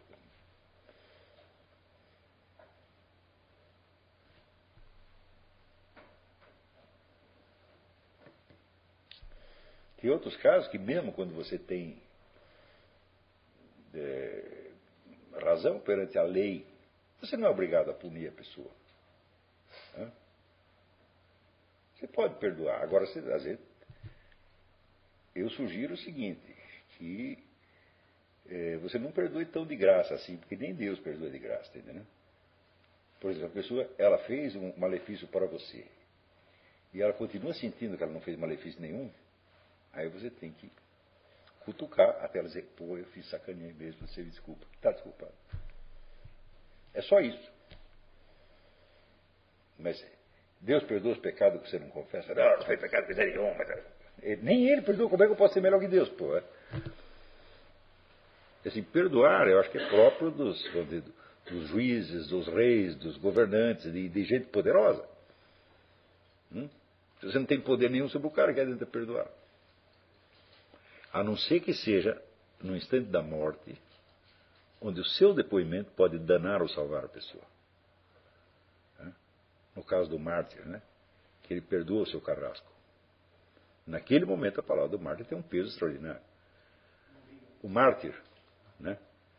que perdoa o carrasco no momento da execução, porque ele sabe, opa, peraí, a salvação da alma desse cara está na minha mão, não é? Deus me deu essa, essa autoridade, então.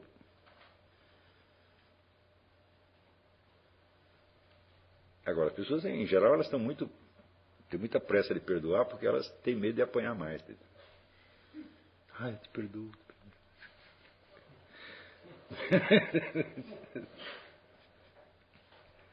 o melhor assim, é não perdoar nem condenar. Falar, eu não tenho nada a ver com isso. Mesmo se a ofensa, a ofensa foi para você, né? se você puder pensar assim, olha, eu não tenho nada a ver com isso, foi ele que falou isso, o problema dele, né? É melhor. A não ser que você ache que você falar daquilo pode ter alguma utilidade. Né? Você agir mais pelo princípio da, da utilidade e do, do, bem comum do que isso, o princípio da justiça é melhor. Hum? Todo mundo pode fazer alguma coisa boa, agora fazer justiça é mais difícil. Isso é próprio de Deus. Né? Mas fazer algum benefício humano está tá ao alcance de todo mundo. Eu gosto muito daquela frase do Goethe, né, que os caras estavam linchando um sujeito e ele foi lá e mandou parar. E daí disseram, não, mas ele cometeu um crime, é uma injustiça. E daí Goethe falou, antes a injustiça do que a desordem. Se você deixar de fazer justiça num caso específico, bom, é ruim, mas é a desordem geral é muito pior. Né? Daí fez injustiça para todo mundo. Ele falou, não estão fazendo isso, estão apenas mantendo a ordem. Isso eu, eu penso assim, por que, que você manda um sujeito para a cadeia? É para puni-lo? É para educá-lo? Isso é tudo besteira. Né? Você manda ele para a cadeia porque você não está aguentando a presença dele. Pô. É? Se o cara um assassino em série, ele não para, pô. Tem que parar com isso, vou botar ele lá. Pronto, acabou o problema.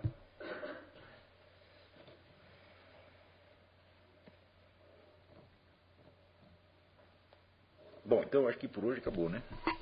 Até amanhã, muito obrigado.